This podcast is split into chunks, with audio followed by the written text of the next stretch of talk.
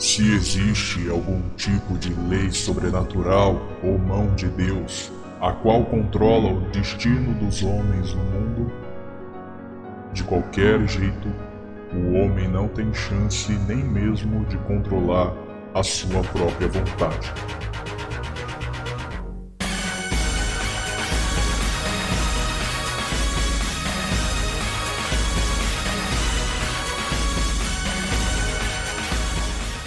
Fala aí pessoal, beleza? Jorgeta na área e eu estou aqui batendo papo com. Aqui é o Jordan. E o Matheus.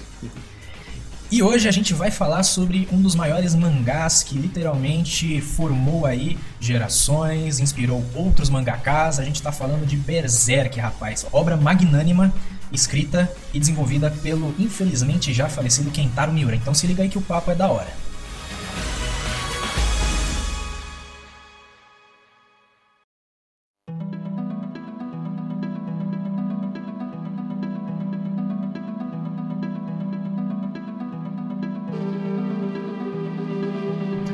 Bom, Berserk é uma obra escrita e desenhada pelo Kentaro Miura, já infelizmente já falecido, ele não chegou a concluir a obra, mas a obra por si só, ela é já consagrada como um dos melhores títulos que você tem aí do de Dark Fantasy dentro dos mangás, dentro da literatura, dentro do escambau.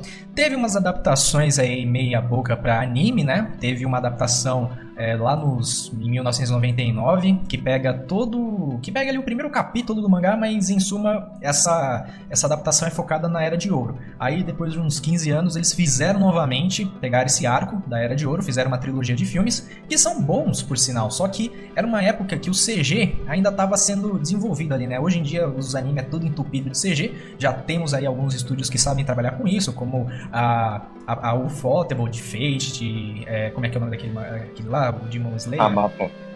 A mapa também. A mapa também manja de fazer uns 3D, fez, fez Douro Redouro lá que é todo em 3D lá, tem umas partes que é desenhado, mas boa parte do anime foi produzido em 3D. E, e voltando, né, essa, essa trilogia do Berserk, ela né, da Era de Ouro, conta ali a história da juventude do protagonista da história, né, o Guts, que daqui a pouco a gente vai se aprofundar mais nele. Mas vamos falar um pouquinho sobre o Kentaro Miura. Bom, Kentaro Miura sempre teve essa inclinação artística, né, ele fez faculdade lá numa instituição de artes e chegou a trabalhar é, dentro da produção de um outro é, mangá. Se eu não me engano, ele trabalhou como assistente do, do cara que fez o mangá do Hajime no Ippo, certo? Mas o maluco tinha talento. E ele, já, ele tinha também umas ideias, certo? E ele também tinha umas inspirações muito fortes, principalmente na obra do excelente artista que eu já cheguei a comentar com o Jordan, que é o Gustave Doré, certo? Que, mano, as, a arte desse cara é, assim, é Berserk, antes de Berserk, tá ligado?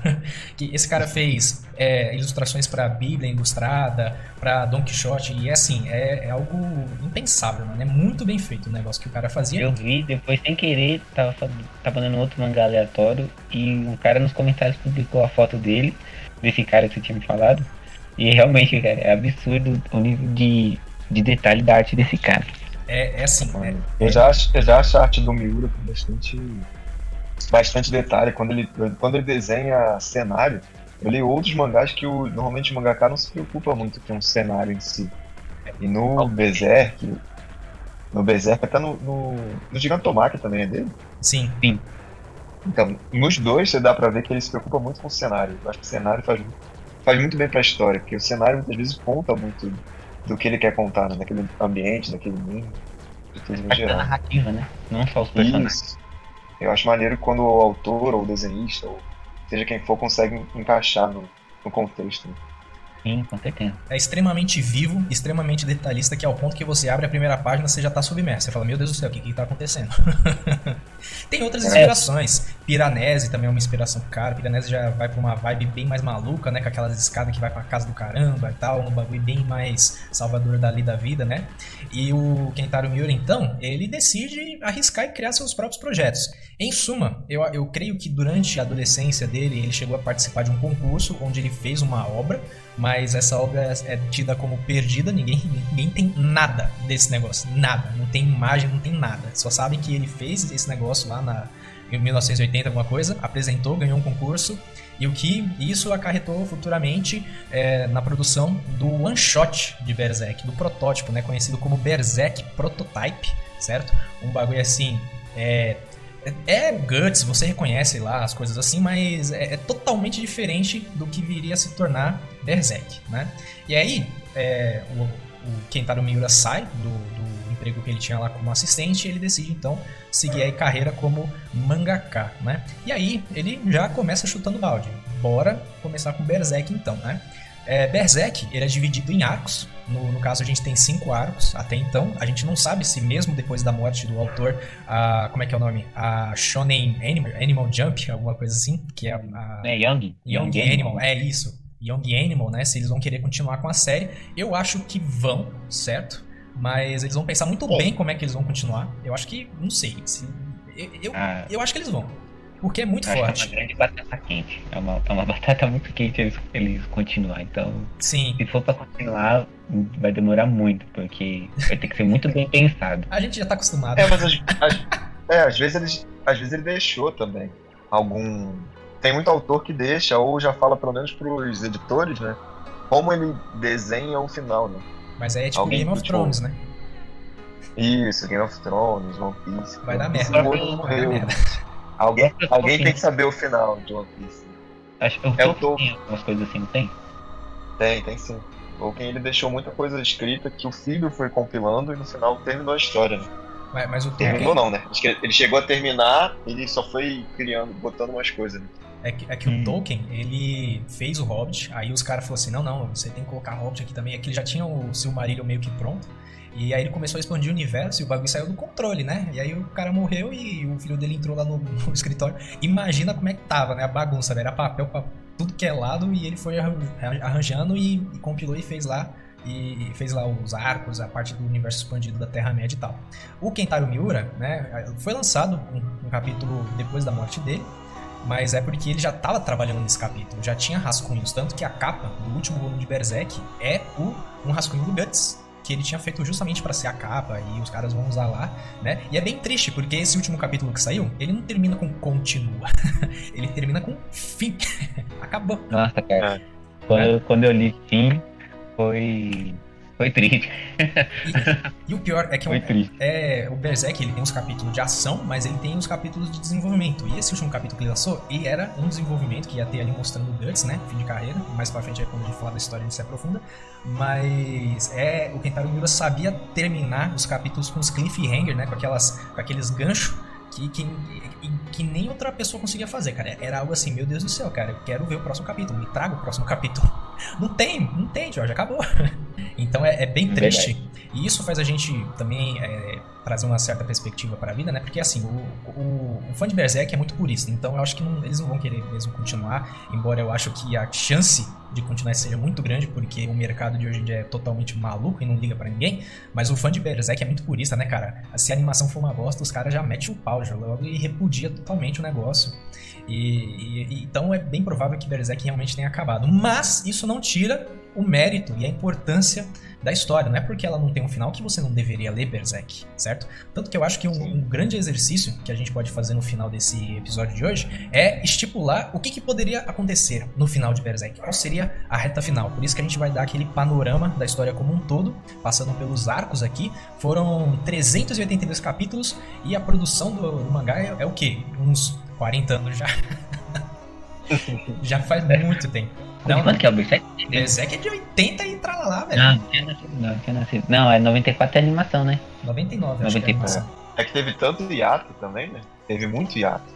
É verdade. Então, o tempo disso aí não, não é tão grande. Se você pensar, por exemplo, eu vou citar o exemplo de novo de One Piece. One Piece já passou do capítulo 1000, mas é não teve semana. tantos hiatos, né? É toda semana é quinzenal? E é semanal. Ah, é semanal. One Piece é semanal. O Kentaro Miura, conforme o passar dos anos, né, ele foi abraçando as tecnologias da vida. Então, quando chegou o meio digital, velho, o bicho simplesmente falou: meu irmão, eu vou utilizar isso aqui e vai ser épico. E foi épico realmente, né?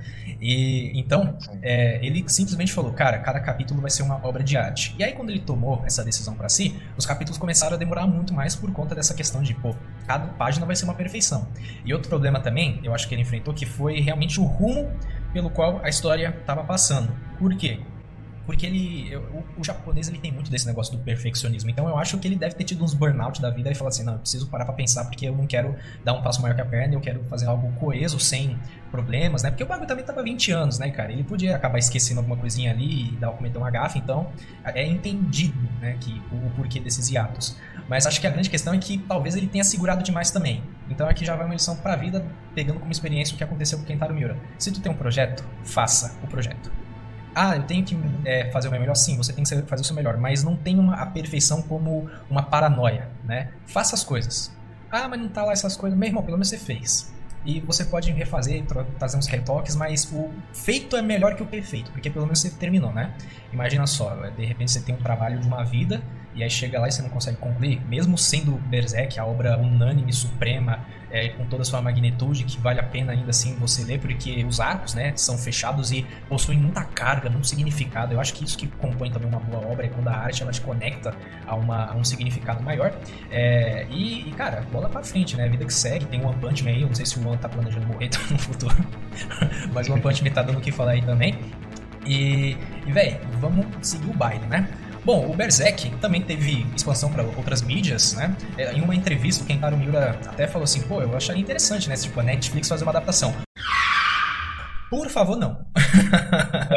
se os É, não, japoneses, não, não. se os japoneses não conseguem adaptar Berserk, imagina a Netflix. Não, não, não, não. Se, se for o nível das últimas que eu vi, eu prefiro não. Cara, até o Cowboy É. Bebop, que lançou recentemente, que eu pensei que eles iam acertar a mão, eles erraram, mano, mas eles erraram de uma forma. Meu Deus do céu, eu dei Eu não minha... assisti. É, Assisto um eu não anime. assisti também. Assista só um anime, não precisa assistir a série. Só que é que, tipo assim, tem, co- tem coisas que não precisam de adaptação, na minha opinião, pelo menos. Uhum. Ah. Cowboy Bebop, nunca vi ninguém falar mal de Cowboy Bebop. Todas as pessoas coisas que, que conhecem Cowboy Bebop elogiam. Uhum. Cara, reboot, adaptação, pra quê, cara? Vai mexer em ninho de vespa. É verdade, mano. E o cara nunca consegue replicar a- o impacto que causou a primeira, a primeira versão. Sim, Nunca, nunca vi nada, pelo menos. São raras as exceções, mas eu ainda não conheço a exceção. é, é foda, É, cara. tem adaptações que você vê que o intuito é trazer o público pro, pro material original. Mas tem adaptações que não, que não mantém a essência e literalmente se quebra o material. E às vezes até afasta a pessoa. É. Porque se uma adaptação for ruim, o cara às vezes vai falar assim, pô, não gostei tanto, ou ele vai ficar com aquela primeira impressão ruim, entendeu? Depende É, muito da adaptação. Uma das coisas que eu não gostei na série, uma das coisas que eu não gostei na série é que, tipo, algum, alguma- alguns episódios contam a mesma história que você já viu no anime. E eu, e eu fico pensando assim, cara, se você vai contar a mesma história, pelo menos muda, sei lá, o, o gancho do final, traz alguma coisa nova, uma nova observação, tá ligado? Porque contar a mesma história é me chamar de otário. Na minha É. visão. Entendeu? Eu, eu quero ver algo novo. Ou conta, ou usa a adaptação pra assim, ó, eu vou te contar a mesma história, mas como no anime não dava pra expressar tão bem, sei lá, até dá, né? Uhum. Através do desenho, mas pô, com o ator dá pra expressar melhor, então eu vou botar aqui uma adaptação que o ator consiga fazer melhor. Entendi. Mas. Deu certo. até mesmo- Já foi cancelada. A série foi cancelada ontem. Entendeu? Ou às vezes até a mesma história, só que de, outra de outra perspectiva, né? Da Sim. perspectiva de outro personagem. Então seria uma ideia também. E isso aconteceu com Berserk também, porque é, depois de um- muitos anos sem nenhuma adaptação, teve a trilogia que a gente falou, né, do- da Era de Ouro, eles voltaram e falaram, não, agora a gente vai fazer uma série realmente, vamos contar a história toda. Só que aí teve as censuras, porque Berserk é do gênero Dark Fantasy, então vai ter coisa pesada. Mas vai ter coisa pesada, meu irmão, pra caramba, ao ponto de você ficar traumatizado, tá ligado? Você só fica, você só continua lendo porque o bagulho é muito bom, né? Mas já teve censura. E outra, os caras da produção, os caras tiveram um problema na produção, e aí o bagulho que era pra ser feito num CG mega fudido, teve que ser feito num CG bosta. Por quê? Porque os modelos e toda a parte da produção que ia focar no CG ferrado, os caras não tinham máquina pra renderizar os bagulhos, tá ligado? Mas teve também uma. Acho que teve uma questão de prazo, né? Eles não estavam com prazo curto e os caras fez um monte de coisa na mão ali pra conseguir entregar no prazo. Tem um meme, tem um meme do Guts andando. Tristão, né? E, e aí, cara, teve, teve duas temporadas, inacreditavelmente teve duas temporadas e tal, e aquela animação não é daquele jeito. Mas também, também teve jogos, né? É, teve um jogo, se eu não me engano, para PlayStation, se eu não me engano, ou eu estou confundido com Hokuto no Ken, mas é, o, o Berserk teve um jogo para o Dreamcast, e esse é interessante porque a história dele é canônica, mas não foi contada no mangá, não é uma adaptação. E. Sério? É, é, e foi o próprio Kentaro Miura que, que fez a história. É uma história canônica que se passa ali num vilarejo, algum escambau assim. E foi mal a cachorrada. E que mais? É, teve um jogo do PlayStation 2, esse já é focado no arco do Falcão Milenar, eu não lembro se esse é o nome do, do arco aqui no Brasil, creio que seja, né? O é, Falcão do, do Império, né? Arco do Falcão e do Império. E depois teve um jogo que foi focado em tudo que tinha saído até então, é, que foi um jogo do estilo Dynasty Warriors, saiu pro PlayStation 3, creio que saiu pro PlayStation 4 também. É aquele jogo, né, que, pô, a gente tava conversando aqui em off, né, que, cara, não tem jogo de anime bom. Desculpa, fãs, mas vocês estão sendo iludidos, vocês só estão vendo a parte estética, porque o jogo é uma bosta. E Berserk, infelizmente, sofria disso também nesse, nesses jogos aí. O jogo era tão preguiçoso que a parte de CG, os caras, quando tava contando a história do arco da Era de Ouro, os caras pegavam a cena da, da adaptação para filme, entendeu? E colocava no jogo. De tão preguiçoso que os caras é, tinham lá pra, pra contar o bagulho. Eles, não, já tá pronto aqui, a gente vai pegar e vai passar aquele tudo de novo. Mas ele pega até aquela parte que o, o Guts sobe no. Acho que tem uma a última boss battle, é o Guts lutando contra o Genishka, é esse o nome do cara? O rei lá, maluco? O Guts chega a enfrentar ele? Não lembro. É, é o último boss do jogo. É que eu não lembro. Assim, eu, ah, tá, do jogo no jogo. É, eu não, não lembro ao, certo. Mas o jogo ele acabava perto do, do momento que o, fã, o, o Fento, né, dá, dá uma maluca lá e ele, e ele fode o mundo inteiro, né? Naquele momento que a gente vai falar mais pra frente aí na, quando a gente vai falando dos arcos mais aprofundadamente. Bom, é, Berserk tem. O mangá faz um sucesso do caramba, é praticamente um item assim obrigatório para quem coleciona e tal. Infelizmente não vai ter final, mas é uma coleção interessante de se ter, porque é, uma, é, é um item muito interessante, com uma arte assim excepcional, como a gente já havia falado.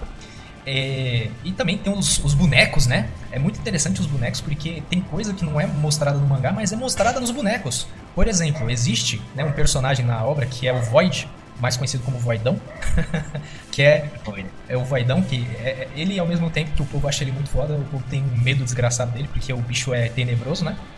Ele é o polegar da mão de Deus, mais pra frente a gente explica o que é a mão de Deus. E tem um boneco dele que mostra como é que é debaixo da capa. Debaixo da capa não tem nada. É, um, é só uma coluna vertebral gigante, assim, sabe?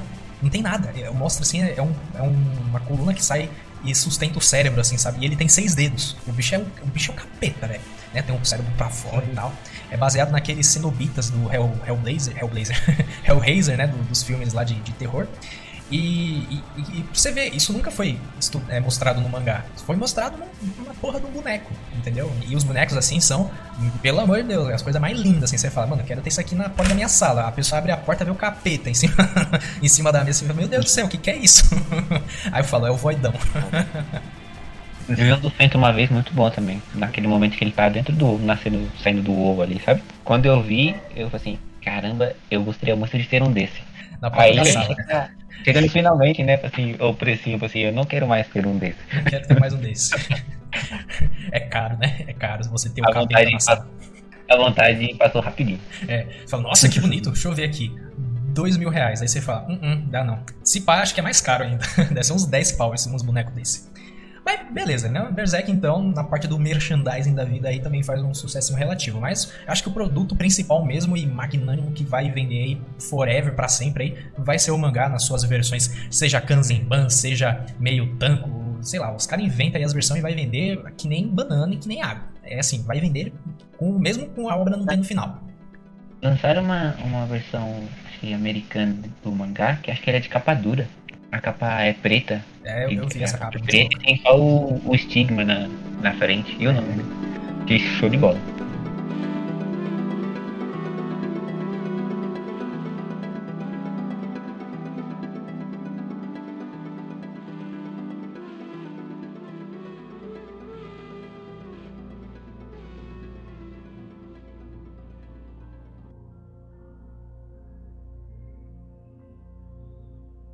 Bom, vamos falar da história?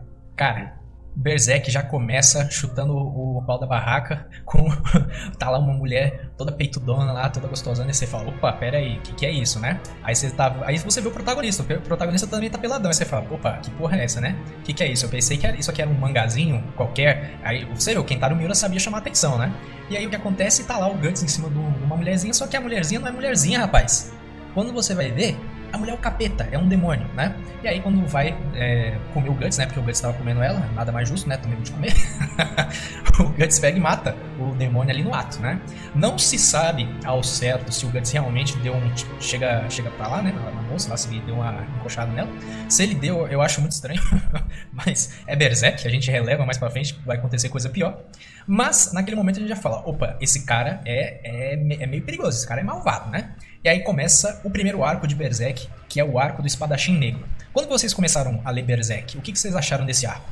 Pô, eu fiquei meio perdido. Sinceramente, eu falei, pô, legal, mas por que gostam tanto dessa história? E eu achava que o Guts era um pouco cuzão. Sim. É, eu comecei a ler o mangá depois que eu assisti o anime. Eu fui ao contrário, eu, comecei, eu, conheci, eu conheci o anime, achei da hora, só que foi como falou, a gente falou mais cedo, teve muita censura, então quando eu vi o mangá, eu não esperava que as coisas eram tão na Trauma. caruda, né? Eu esperava os traumas que ia acontecer. Eu, eu, né, vi também o anime primeiro e depois eu comecei a ler também. E aí, é, eu já sabia, né, que, tipo, alguma coisa aconteceu com o Guts. Isso fica na nossa cara já, né? E aí, o, começa, né, esse primeiro arco serve realmente para contextualizar ali o universo, o que, que é o Guts, o que, que ele faz, né? E aí, a gente tem a introdução do, do protagonista, e a gente vê que ele é meio que um caçador de recompensa, entre aspas, assim, porque na verdade ele tá caçando alguns demônios, né? Só que esses demônios, a gente pensa que são meio que randômicos e que ele é realmente um caçador de recompensa, mas mais pra frente a gente vai ver que na verdade ele tá caçando os demônios que ele escolhe, entendeu? Ele tá realmente indo atrás de uns demônios que fizeram um negócio bem pesadinho com ele. e ele tem um- uma, cica- uma cicatriz, não, ele tem um estigma né, no pescoço que sangra toda vez que, o, se eu não me engano, toda vez que aparece um demônio, né, por perto, não é? Ou é randômico? É tipo. é- é- Não, é, é, é quando tem o mal perto dele. Ah. E aí o, o arco, né, começa, né? Toda vez que sangra o pescoço dele, esse- essa ferida não se fecha, é um estigma, é eterno, né? E toda vez que ela sangra é que fudeu, né? Vai aparecer um capeta e ele precisa lidar com esse capeta. Às vezes é uma horda, só que o Guts é um personagem um pouquinho, né, diferente assim. Por quê? Porque ele carrega uma barra de metal de uns 2 metros de largura, né? E, e que deve pesar um- uma meia tonelada nas costas. E ele consegue é, erguer esse negócio com um braço só. Então a gente já sabe que o Guts não é muito normal. Até então, né? O design do Guts, ele tem várias inspirações. Ele lembra um pouco de Hokuto no Ken e que acaba lembrando um pouquinho de Mad Max. Você lembra do Mad Max? Olha só, quem diria? Uhum. A roupa do Guts tem uma inspiração de Mad Max, cara. Olha só. E Mano, e o, o Guts, né, né, nesse primeiro arco, como eu falei, é meio que caçador de recompensa, é meio que monstro da semana. Vai ter lá, tipo, um. é- era um monarca, era um rei, o que que era aquele demônio serpente lá que eu não lembro? Ele era um monarca, né? Que tava metendo louco num, num reino lá e o povo gostava dele porque meio que tava uma ordem, né? O povo tava prosperando de certa forma. Só que o cara era um demônio. É, até porque o- a parada dos, principalmente dos, dos primeiros apóstolos, é que eles meio que corrompiam as pessoas. Eles não se ficavam à mostra, ninguém sabia que eles eram demônios. O Hum. Guts que chega e meio que revela. Se eu não me, se eu não me engano, é isso. Não, de- lembro. Não, né? é isso mesmo, porque é como a gente falou, o mangá começa com ele lá comendo uma mulher e a mulher é o capeta, então era uma mulher até o momento que é, era propício pro, pro demônio se revelar, né? E tem esse outro, esse monarca aí, que ele, ele é tipo uma serpente vampiro, né? Tem um, ele tem ali uma máfia por trás que pega umas pessoas pra ele se alimentar, um negócio assim. E o Guts, eu acho que ele meio, ele, ele eu não sei se por causa do estigma, ele sabe pra onde ele tem que ir, sabe? Se é meio que um norte pra ele, assim, pra, pra vingança, ou se ele só ouve os boatos e, e, e vai na, na dele, né? Só que outra coisa é o seguinte, o Guts, ele não tá nem aí pra ninguém. É revelado por quê, mas a gente tem essa comprovação no ponto que é, tem uma cena que se passa numa taverna, os caras tá sendo meio folgado com uma garçonete lá, aí o Guts entra lá dentro, né? Os caras já tá tudo bebaixo, já tá tudo violento, e aí o maluco vai encarar o Guts, e o que que acontece? A- uma das primeiras páginas duplas do mangá é o Guts pegando a espada de 5 metros de altura que ele tem e cortando o cara no meio. Isso foi censurado Chocante. em todas, as, em todas as adaptações de Berserk, essa cena vai ser censurada. Mas ela é linda. É o momento que você fala, opa, essa arte é foda. Embora isso aqui seja meio trágico, se bem que o cara era um filho da puta, merecia morrer. Mas é aquele momento que você fala, meu Deus, peraí, isso aqui tá... É, Esses primeiros, esse, esse primeiro arco do, do Berserk é bem o que o Matheus falou, que se sente que ele é um filho da puta, o gato. Porque, mano, É. o cara, ele é muito. Parece que às vezes a, a violência que ele faz é desproporcional à situação. É tipo, cara, isso aí era só dar um soco na cara do sujeito, você não precisava cortar ele no meio. E eu acho também, eu acho também que é pra ser um chamariz, se você parar pra pensar. Porque é muito apelativo, tudo. A- o primeiro é muito. a- o comecinho é muito apelativo de. Pô, ele tem muita violência, ele tem. foi o que você falou, aparece a mulher, e ele sempre tá tentando chamar a atenção. Por quê? Porque aquilo ali chama, acaba chamando, principalmente tipo muito mais jovem. E aí depois ele começa a trabalhar a história em si. Você vê, pô, aqui tá a genialidade da parada. É, Verdade. de repente você começa a perceber as nuances daquela história, mas é, o- é o que a gente falou aqui, realmente é o chamariz. É tipo, meu irmão, eu acabei de te, de te prender nessa história. E você vai ler Isso. tudo. e você vai ler E tudo feito numa com semana. sucesso, né? Isso mesmo. Foi feito com É, e se você comparar a arte dos primeiros capítulos, era assim, era uma arte bonita, mas ainda estava longe de ser aquilo que levaria ao que se consagraria, né? Ao tipo, ao creme de la creme que é ali por volta do arco da convicção, ali quando começa o arco do Falcão mesmo, ali a arte do bicho já tava no, no- limite assim da da excelência, né? Não sentido, né? Já que o, por conta do tempo. E da tecnologia também, era Durante pra 1980, trabalhar. não tinha computador. Não, vezes é. Não, não é nem questão de, de ter computador ou não, mas ele mesmo. Ele faz outras coisas além do Berserk, né? Então a gente pode deduzir que ele também se aperfeiçoava, né? Nas suas técnicas ali, no que, que ele queria mostrar. Tanto que eu ia falar mais cedo, eu acabei me falando, que eu acho que a história também ele foi moldando ao longo do tempo. Nem tudo já estava definido pra ele, né? Então É. muitas coisas ele foi moldando e também em resposta ao público, né? Sim, algumas Querendo ou não, coisas é ele já tinha. Algumas coisas ele já tinha meio que consagrado, porque a mão de Deus já aparece nos primeiros capítulos. Você não entende quem eles são. Ah, sim. Mas já dá pra Sim, ver mas que ele, ele já que- tinha a mente muito pra frente já das coisas. Sim, mas eu digo assim, no, no quesito de desenvolver a- a- Ah, as coisas, acho que isso daí foi ele foi fazendo conforme foi passando o tempo, né? Uhum. Então eu acho que é meio natural a, a, a arte dele evoluindo. Junto com a história, né? De alguns personagens. E outra. que tá- você vê que, por exemplo, o, o primeiro arco, ele é, ele, é, ele é basicamente o suco dos anos. Ele começou nos anos 90, certo? Uhum. Sim. 80 por aí. Então, você vê que é o. o- É. Oi, não escutei, desculpa. Final dos anos 80, 85, alguma coisa assim. Então, mas aí já é aquela, o, o começo dos anos 90, que 80, 90, que até em quadrinhos você vê que sempre o personagem era um cara grande, que era muito violento, e aí você vê, é, tipo, ele sempre é fruto do seu tempo. Então eu acho que ele evoluiu muito no geral. No primeiro arco pro, pro arco de agora, o Guts é totalmente diferente e você dá pra ver que ele foi evoluindo com o tempo, mas seguindo também tendências da arte e das histórias do tempo, entendeu? Isso é verdade. O, o, o- o Berserk agora, ele tem bastante cara, sabe, assim, de ser algo que. algo recente, porque a arte realmente se, se enquadrou numa- nas tendências mais recentes da indústria, né? Enquanto. Porque o E a Guts. hein? história também, porque no começo era, o Guts era o, o- no primeiro arco, antes de você entender toda a motivação dele, ele só era um cara maluco com uma espada gigante que matava todo mundo. Anos independente 80. do que fosse. anos 80. É, isso aí, Então, isso aí. Era o perfeito. suco da violência, pô. Era, é, depois de Watchmen, né, velho? Quando o Watchmen chegou, eu falei assim: agora tudo é violência nessa porra. Vai ter estupro, vai ter a porra toda. Tô nem aí. É, E, se você percebeu, o Guts, cara, o Guts, assim, no, no começo da história ele já era musculoso, mas chega um momento que o bicho vira Hulk, velho. Que o braço do cara tá É. enorme no, no arco ali do- da convicção e tal. O bicho tá gigante. E nos últimos capítulos você vê que ele tá meio mais baleado, assim, sabe? Ele tá um pouquinho mais magrinho. Depois que ele pega a armadura Berserk, que a gente vai falar daqui a pouco, o bicho desinfla, ele fica mais magrinho, né? A armadura deixa ele mais magrinho. Porque suga, né? Depois. É um ponto, né? É um ponto de. De ponto forte, né? Uhum. A história, ela faz essa transição de forma tão natural que você. tipo, você não, você não precisa se perguntar por que, ficou daquele jeito. A história te contou de uma maneira tão tranquila que você aceita. Fala assim, opa, legal, Uhum. eu sei por que ele tá desse jeito, eu sei por que ele ficou daquele jeito, e vamos que vamos. Isso aí. Então eu acho que faz muito bem isso daí também. Com certeza. O Guts, ele é lobo solitário, né? Ele não tá com ninguém, porque por causa do estigma, o estigma é tipo macumba, ele não pode se envolver com as pessoas, porque ele não sabe o momento em que ele pode ser atacado pelos demônios e quem tiver perto vai morrer. Tanto que no, no primeiro volume do mangá, né, ele faz amizade com uma menina lá e o pai dela, que tá numa carroça, ele pega uma carona. Pra quê? pra quê, né, meu irmão? É óbvio que deu merda, começou a sangrar estigma e ele foi atacado por demônios. E a menina e o pai, que a gente até chega a se relacionar, fala: Nossa, esse povo é gente boa, né? Os bichos morrem, mas eles morrem bonito, assim, sabe? Você fala: Meu Deus do céu, cara. É, é- é outro momento, né? Que você, é aquele choque de realidade: Meu Deus, pera aí, eu tava me importando com esse pessoal, porque esse pessoal era bom, né? E, e é por culpa do Guts. O Guts é um filho da puta também. Fica aí se envolvendo com as pessoas sabendo dessas coisas. Você começa a culpar o cara, né? Mas, nesse momento, né? Ele também conhece por aí, né? No, no lance da taverna lá, ele conhece o elfo. Como é que é o nome do elfo mesmo? Vocês lembram? Eu não lembro. Puck. O Puck.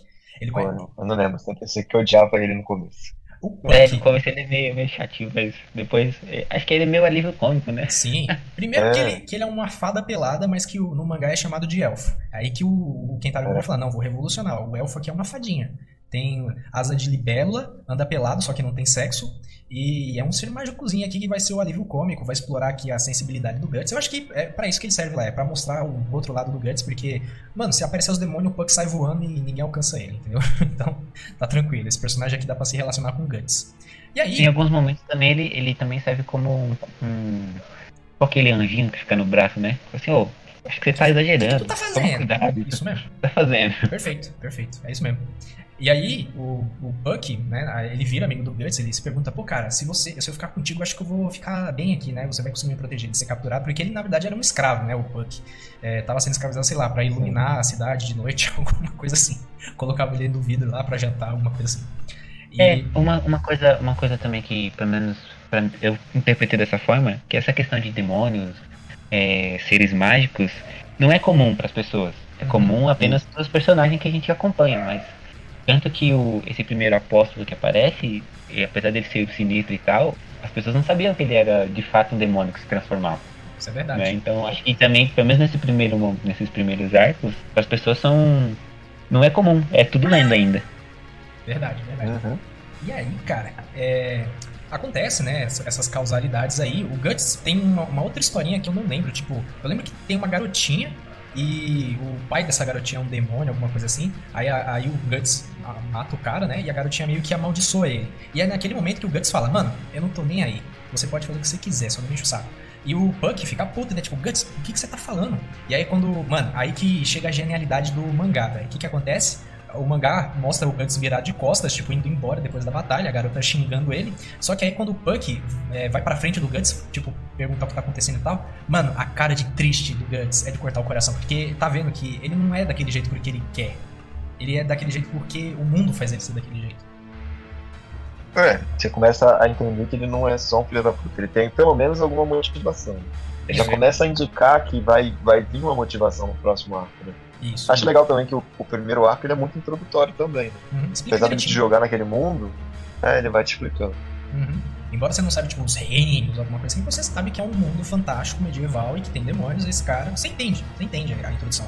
Daí então, é, acontece ali uma outra parada esquisita e de repente aparecem os cinco apóstolos, né? O que são os apóstolos? É o que a gente vai descobrir agora no arco da Era de Ouro Berserk. Ah, eles já, o, nesses primeiro arco também, eles meio que já aparecem, né? Mas é quando é bem de relance, assim. Tá lutando contra, quando ele luta contra esse, esse cara, esse demônio, que na verdade também era um apóstolo, né? Uhum. Era o. É.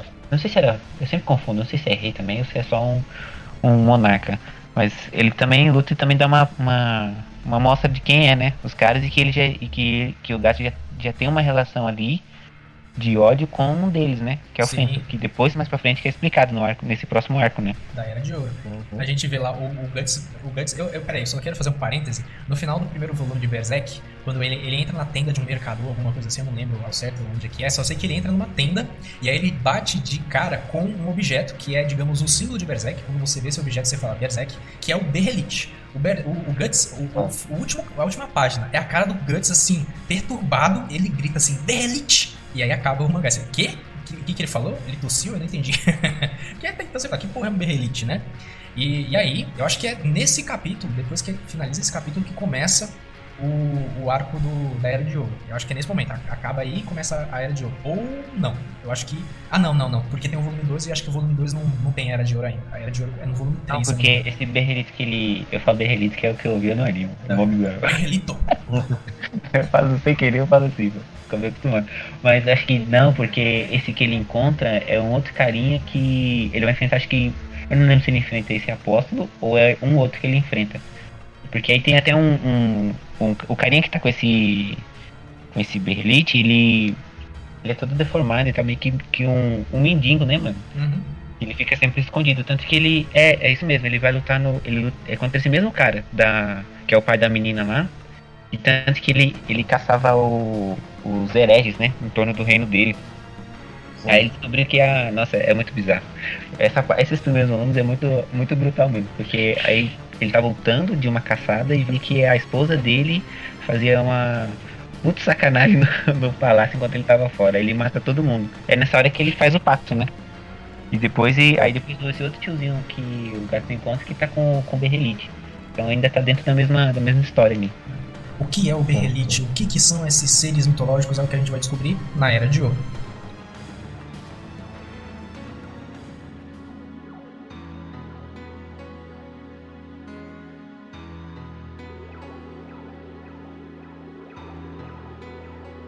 Bom, é, depois dessa introdução, né, do, da, da, da, saga e do arco do espadachim de o espadachim negro, né, a gente vai voltar no tempo, porque agora vai ser explicado tudo certinho, a gente vai entender de onde veio o Guts, o escambau, que é na consagrada Era de Ouro de Berserk, que eu acho que é o, o mais famoso e até mesmo o mais amado pelos fãs, né, é esse arco.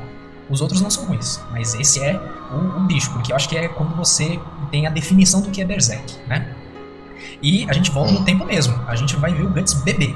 E aí você fala assim, ah, Jorge, então a gente vai ver ele no colo da mãe, é, que acabou de nascer, e ela chorando, falando assim, olha, maravilha, meu filho nasceu. Não. Por quê? Porque a mãe do é. Guts, enquanto estava grávida, o vilarejo, né, ali o lugar onde ela estava, foi meio que atacado por uns carinhas, né, é, meio, meio filhos da mãe, e eles destruíram tudo e enforcaram todo mundo, inclusive a mãe do Guts que estava grávida. E o que acontece? Ela pare o Guts ali, já, já morta, pendurada na árvore, o bicho cai na lama junto de sangue e tal.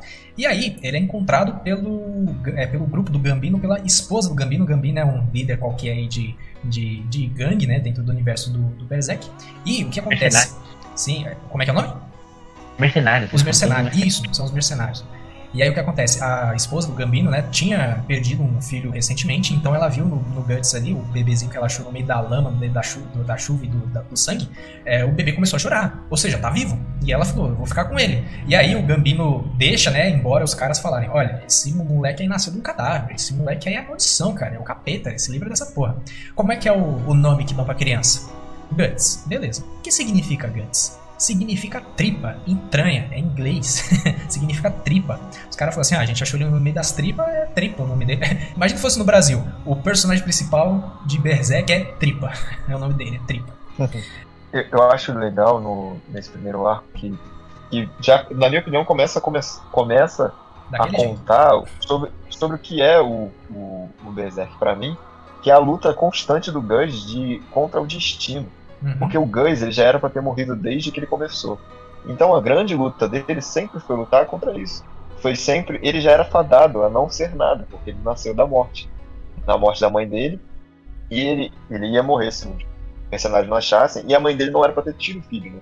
Enforcada, teoricamente, ela não teria filho. Uhum. E mesmo assim, o Gus, desde o primeiro segundo de vida dele, ele luta contra o destino. Entendeu? Tá e eu acho que fecha muito para sobreviver e o destino dele, porque o destino dele já estava traçado, que era a morte.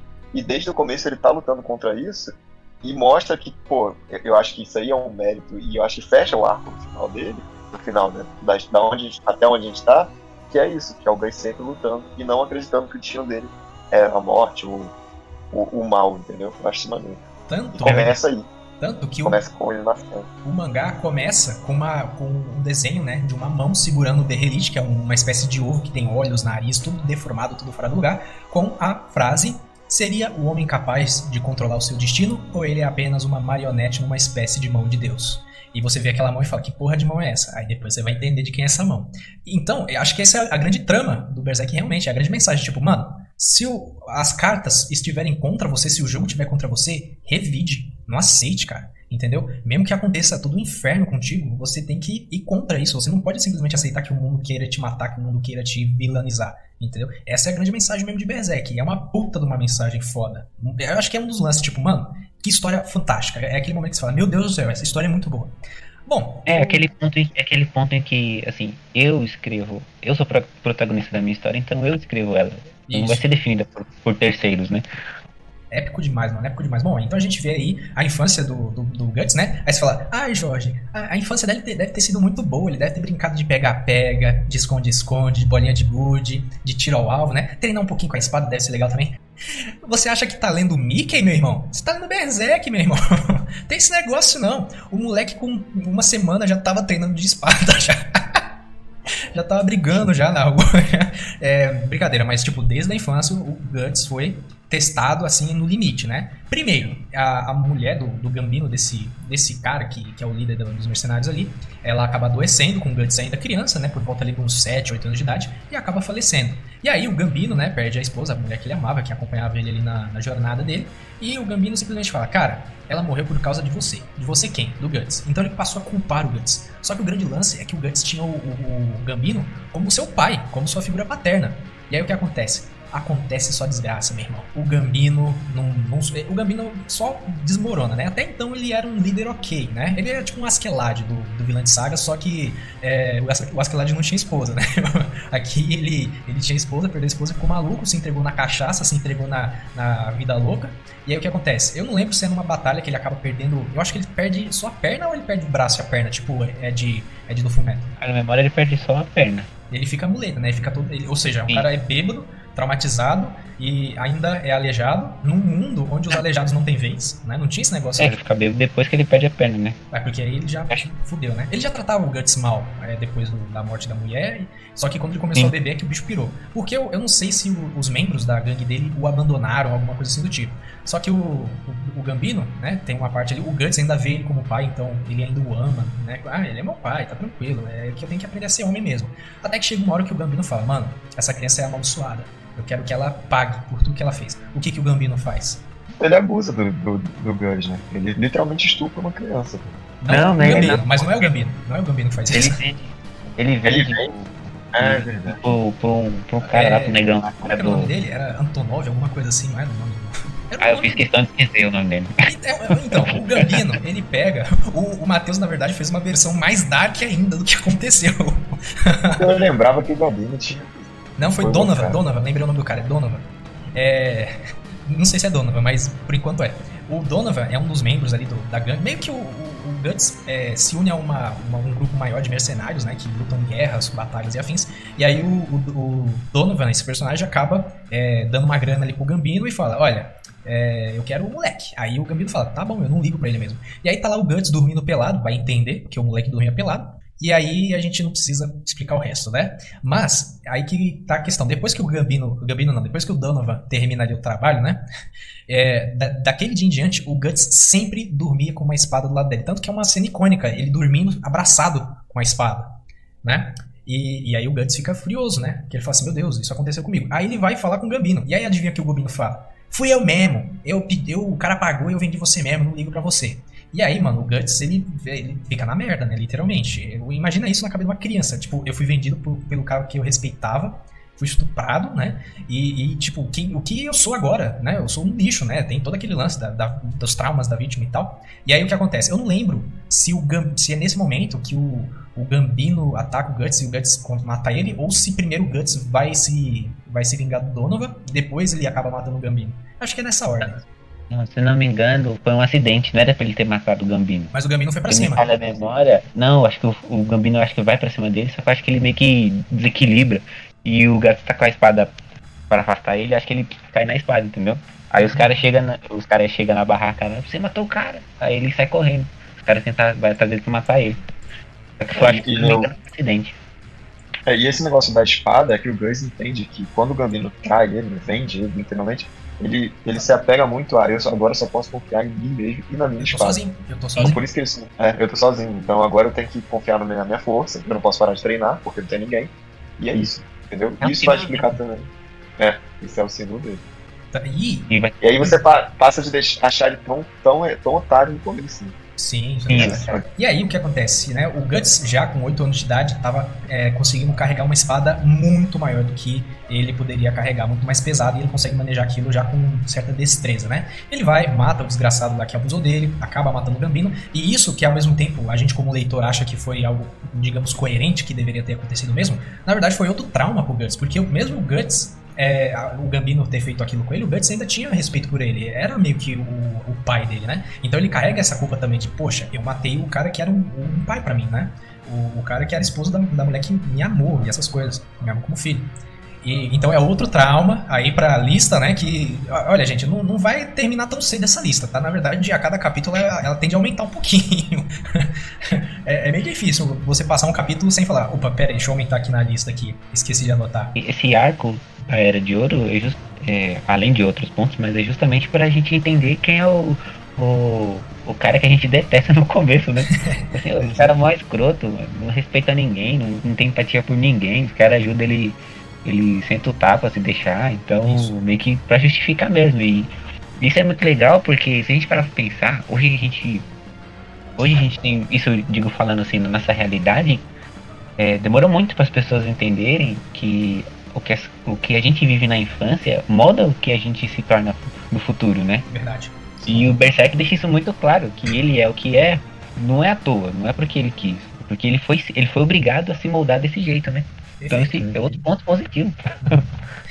O Guts, ele, ele acaba seguindo jornada, né, Lobo Solitário, o exército de um homem só. Ele começa a participar da, das batalhas, porque é o que ele sabe fazer, é guerrear, e ele é um guerreiro que vai sozinho mesmo, vai lá, faz o que tem que fazer, decapita os caras, leva os, as cabeças lá para os líderes do, da, dos confrontos, e ele ganha a vida desse jeito, durante bastante tempo até, né? Do, da infância dele até a adolescência, ele deve ter passado que, uns 6 anos, uns 8 anos, eu não lembro quantos anos o Guts tinha, mas ele era adolescente ali, né, nesse, nesse período da, das guerras, ali, dos, dos vários confrontos entre os reinos.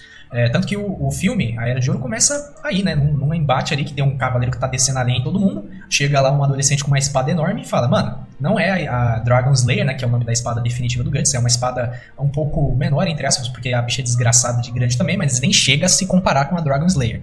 E o, o Guts acaba vencendo essa batalha. E aí ele chama a atenção de uma pessoa, ou melhor, de um pessoal que é um, um grupinho ali de, de, não de pé rapado, mas um grupinho ali até que relevante para o cenário de guerra daquela, do, do, contexto, né? Que é o grupo do Falcão. Aí você fala, opa, grupo do Falcão, que tem como líder quem? Griffith, um dos personagens que a gente vai ter uma empatia tão grande. Mas essa empatia é tão grande que a gente chega até a falar assim: olha, esse cara é gente boa, né, mano? O Griffith gera uma tensão muito grande, ele tem uma. Um, o Guts chama a atenção dele, né? E fala: cara, eu quero esse cara no meu time. E o grande lance do Griffith é o, o ego do cara. Desde criança, o Griffith tem esse lance de, mano, eu vou ser o rei, eu vou ter o meu próprio reino, vai ser o maior reino do mundo, eu vou mandar na parada toda. Então, o ego do cara fica lá em cima. E o pior é que esse ego só se sustenta ainda mais porque tudo que o desgraçado quer, de certa forma, ele consegue. Ele consegue ter um grupo, ele consegue é, ter proezas no, no exército, escambau. Ele acaba fazendo algumas coisinhas também para conseguir certos, certos ganhos ali, né? E aí o que acontece? Ele tem também uma fiel escudeira, né? Uma, um braço direito ali, que é a, a, a, o par romântico do Guts futuramente, que é a Casca, né? E ele fala: Olha, Casca, eu quero aquele maluco pro nosso grupo. A Casca, né, fala assim: Mano, ele é só um doido, ele é um Berserk. Aí, ó. justificando o nome do mangá. Berserk, pra quem não sabe, é tipo aquele soldado que no meio do confronto ele fica maluco, ele é possesso pela ira e ele sai destruindo tudo que vê pela frente. Isso que é o Berserk. Bom, o bando do Falcão vai atrás do Guts, né? E o Guts fala: Mano, se vocês quiserem minha grana, é, vocês estão malucos, né? Porque eu vou arregaçar com vocês todos. De certo modo, ele até chega ali, dá uma, dá, dá, um, dá uma controlada ali na situação, os caras atacam ele, né? E aí a casca vem e começa a atacar ele também, só que ela tá de capacete, né? De capacete não. Como é que é o nome? É capacete, né? Elmo. Elmo, isso, ela tá de elmo, né? E aí o, o Guts acaba tirando e vê que ele se trata de uma mulher, de cabelo curto e tal, né? Tem a pele morena, né, no, no mangá. E ele fala, poxa, uma mulher lutando desse jeito e tal. E aí chega o Griffith. O Griffith, ele tem uma armadura assim, é, inspirada no Falcão, tem uma inspiração é, real do, do criador, do Kentaro Miura, que é num filme meio aleatório aí, que eu não lembro o nome, mas é, é, é, o, é o Griffith, é mais o Fento, na verdade. E tem, na verdade, outra inspiração, que é num, épico chamado Wind Saga. Eu cheguei até a comentar com o Jordan, falando assim, ó, oh, Jordan, isso aqui saiu antes de Berserk. Aí o Jordan falou, meu Deus do céu, mas isso aqui é o Griffith. Sim, verdade. E aí eu falei, é, nem tudo que se cria é original. e, e aí, é, só que lá no, no, no Saga, essa personagem inspirada, né, é uma mulher que aí no, no Kentaro Miura fez o Griffith, né, moldando assim o lance. E aí o que acontece? O, o Griffith desafia o Guts e fala assim, cara, se eu te derrotar, você entra pro meu grupo. E se você me derrotar, você me mata. Beleza. o, o Griffith tinha muito. O ego do cara é tão grande que ele fala, mano, eu arrisco a minha vida, porque eu sei que eu vou vencer. E de fato ele vence, ele derrota o Guts. O Guts está todo maluco, como a gente viu. O maluco já era traumatizado. Ou seja, a personalidade dele já tava tipo, mano, não chega perto de mim que eu sou perigoso, sou cascavel, tá ligado? E aí o Griffith derrota ele, o Guts acaba desmaiando, e aí tem a cena cômica, né, dele acordando e a casca tá peladona do lado dele. Porque tem um lance, né, de, pô, dois corpos ali pra, pra se aquecer, né, pra ninguém morrer de frio. E o bicho, sei lá, tava catatônico. Não lembro se ele cai na água, alguma coisa assim do tipo. É, e aí o, o Griffith fala: Olha, agora você me pertence, você pertence aqui ao grupo do Falcão, seja bem-vindo e tal. E aí a gente tem um time skip, né, de certos anos, de alguns anos aí, onde o, o Guts acaba é, tendo o companheirismo novamente, né? Ele conhece pessoas ali que não querem estuprar ele. E o, ele também é. acaba se desenvolvendo mais como guerreiro também, né? Ele se une, protege os aliados dele, tem uma relação de amizade com vários deles. E a casca, de início, na verdade, durante bastante tempo, ela é, tem uma aversão enorme com o Guts, né? Porque fala, mano, esse maluco é tranqueiro, mano. Por que você colocou ele aqui, né? Ponto legal, que acho que vale a pena falar, que quando o Griff ganha, de, ganha do, do Guts, ele meio que dá, dá aquela sensação de posse mesmo, de agora você é meu, você vai fazer o que eu quero. Né? Então, não foi só um simples, agora você é parte do meu grupo. Foi meio que, não, é meu, se eu mandar você se matar, você vai se matar. Meio que nessa. nessa. Como é que eu posso dizer? Essa Nesse tom, né? Uhum. Isso, exatamente. E quando a. Porque ele é viu o Grift, o, o Gus, como uma literalmente. É, ele via, ah, eu, eu preciso cumprir meu objetivo. Ele é bom cumprindo objetivos. Ele é uma boa arma. E é isso, eu preciso dessa arma. Sim, exatamente. E a Casca começa a ter esse Wiz do do Gats com o Griff, porque o, o, ele, o Griff fica muito com, com os olhos nele, né, meu gato. Assim, o, igual o Matheus falou, minha arma, esse aqui vai levar onde eu quero, vai, vai me levar onde eu quero chegar.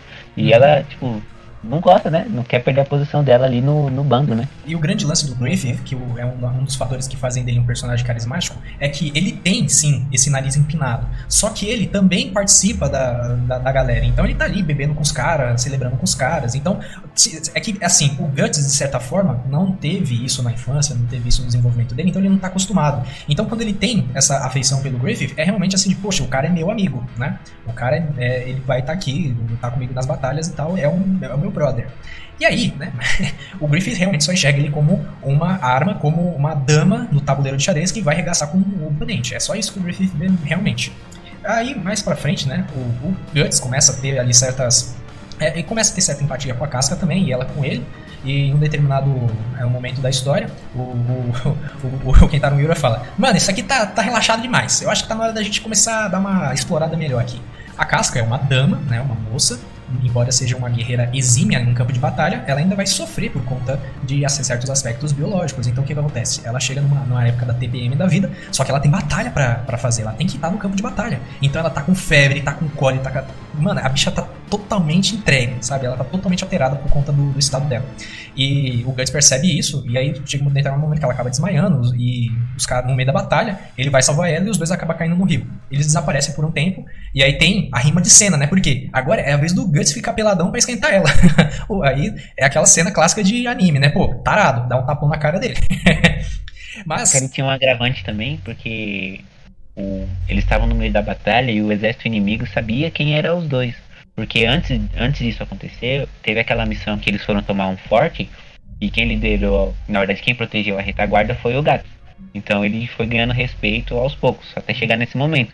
Então quando chega nessa hora, os inimigos já sabem quem é a casca e quem é o gato, que eles são personagens importantes, então eles mandam gente atrás deles. Sim. Quando eles caem lá do, do precipício. Eles são considerados os generais, né, do, do, dos falcões.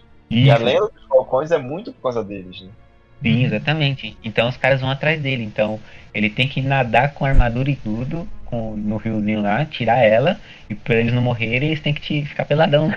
Só que enquanto a partida. Eles têm um agravante que agora estão sendo caçados, né? Uhum. Então eles ficam escondidos. O, o, Guts, nesse momento, né, aí que começa a ter aqueles primeiros lapsos de romance com a casca. E é, o Griffith tem êxito, né? Eu imagino o Griffith nesse momento, ele tava tipo Stonks, tá ligado? Tipo, mano, eu tô com tudo, velho. Eu tenho os melhores guerreiros da terra, meu irmão. Eu tô regaçando com tudo, só tô vencendo batalha. Eu já tô lá em cima, mano. Eu, eu já tô vendo a minha coroa. Já tô... Traga a minha coroa. Traga a minha coroa. Eu sou o rei dessa porra, né? lá com. Mano, é, o Griffith. O Griffith, o, o, tempo todo você entende que ele é um cara que ele vai fazer de tudo para cumprir o objetivo dele. Ponto final. E ele vai seguir o objetivo dele, ponto. Entendeu? Ponto final. E ele vai conseguir. Porque você vai se apessoando a ele e você vai falar, cara, esse cara é bom mesmo. Ele é um excelente estrategista, ele sempre tá pensando, ele sempre tá um passo à frente. É um bom líder também. Uhum. É. O, o Griffith, né? os, os subordinados deles gostam dele. Né? Morre por ele, né? O que a gente viu acontecendo com frequência, né? Principalmente porque boa parte deles não tem perspectiva, eles não têm ambição, entendeu? Então eles aceitam ser ali só guerreiro mesmo do Griffith. Que bom, pelo menos eu sou um alicerce para que alguém com um real propósito é, consiga chegar, né? Mesmo que eu pereça. Os caras estavam nesse nível já, né? Só que, como eu falei, o Griffith era muito carismático, então o povo era companheiro demais dele. Então o povo já não ligava muito para essa questão. Mas, aí o que acontece? É, há rumores, né? Eles, o Griff, o Guts e a Casca voltam pro, pro grupo, né? E eu acho que nesse momento que há rumores de um demônio desgraçado, né? Que tá botando pra quebrar num determinado local. Eu não lembro se é uma Pô, dungeon. mas gente, calma aí, tem, tem uma parte importante nesse pedaço, que é quando ele, ele, o gato vira lenda e mata 100 caras sozinho. Mas, não é, mas é nessa Óbvio. parte? Não é depois do. É durante Não. essa parte. Eu, eu ia falar dessa parte. depois. Eu pensei que aconteceu depois, lá pra quando tá o reino já, o rei lá maluco. Não, porque o que é que acontece? Não. Eles estão escondidos, aí a casca começa a se recuperar aos poucos, Uhum, e mas o, ainda tá fraco. o Griff ainda tá fraco, mas o Griff manda o, um pessoal atrás deles, pra ir atrás deles, né? Aí o- É. os caras encurralam eles, o, o Guts e a casca, e ele fala pra casca, vai atrás dos caras e me deixa aqui que eu me, eu me viro. Ela, não, não posso, ele vai embora. Aí ele, ele fica e mata 100 negros sozinho. Ele vira Berserk. É, Olha o, o título se justificando. É a primeira vez que a lenda se justifica, pô. Que Sim. caramba, todo mundo fala, realmente ele conseguiu ganhar assim, cara. Que antes eles não acreditavam. E ele Que aí, capeta. que ele mais força ainda pro bando do Falcão, né? Uhum. Dá mais força pro bando do Falcão depois.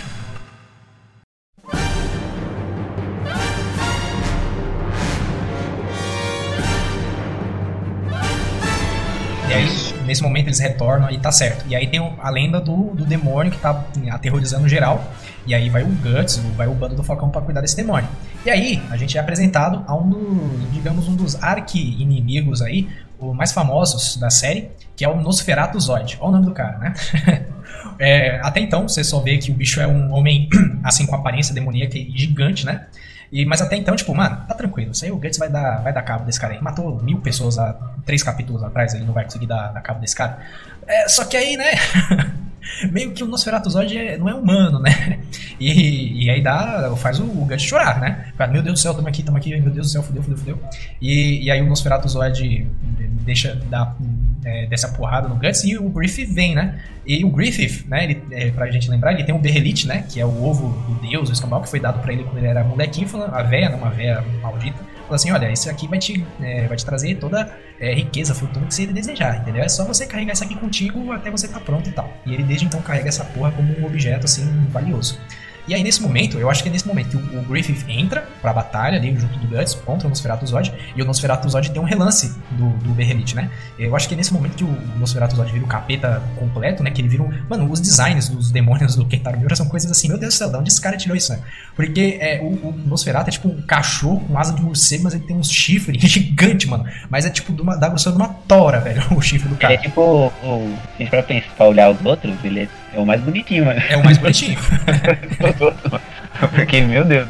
O, que- o que é legal também é que quando eles chegam e vê que tem o, o Zod lá, o, eu sempre esqueço o nome dele, que é um. É um carinha que é, é, o, é o carinha mais antenado assim com questão de lenda. Eu sempre esqueço o nome dele. Assim, Ele- E ele, ele fala que existe uma lenda, que ele, que ele tem mais de 100 anos e tal. E é engraçado porque quando começa esse. Desde o início desse arco, a gente não vê nenhum demônio. Igual no primeiro arco ali do Espadachim Negro. Então, pelo menos quando eu tava lendo, eu, ué, cadê aqueles, aqueles monstros? Cadê aqueles, aqueles bichos? Até Sumiu então, todo mundo? até então era só homem, né? É Sim, é por isso que eu falei mais cedo que eu acho que, na minha interpretação, para as pessoas ao redor, essa história de demônios era lenda. Não para os nossos personagens mesmo, que era coisa real. Top. É, justamente porque eles tiveram contato, né? Você só vê que. Até o, o- a parada do estigma do Gant dele trazer muitas vezes, é ele que traz, pô. Muitas vezes esse cara nunca ia ter o contato. Mas aí, por ele estar naquela situação, aí o personagem começa a ver, ou manifestar, ou qualquer coisa desse tipo, né? É porque é, é, é meio Jujutsu Kaisen, né? Tipo, o demônio ele precisa é, trazer a dimensão dele pra realidade pra ele conseguir interagir, né? Caso contrário, não, não É. vai ter mesmo. E de- depois, né? Tipo, o Nosferatu Zod é um caso à parte. O bicho tá lá botando pra quebrar mesmo e dantes. O Guts arranca um dos chifres dele lá, tanto que o resto da história ele fica lá só com um chifre só e outro pela metade. E, e aí eles têm êxito nessa, nessa batalha, né? Entre aspas. O, o- eu não lembro se nessa parte o próprio Nosferatu Zod olha pro Griff e fala, mano, é nós, tamo aí, tu vai ser, tu vai ser o bicho, hein? Tô contando contigo. Não, pô, ele. Vai mais pra frente. Na verdade, assim, ele se trans... se eu não me engano, ele se transforma, Hum, né? E o, o Griff vai, vai proteger o gato e nessa ele desmaia.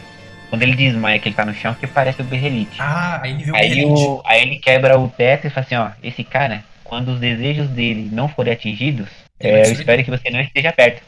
Porque ele vai É. sacrificar de tudo pra atingir o objetivo dele. Aí ele vai embora. Já, já, já dá aquele foreshadowing, né, cara? Você já fica, meu Deus, o que, que vai acontecer?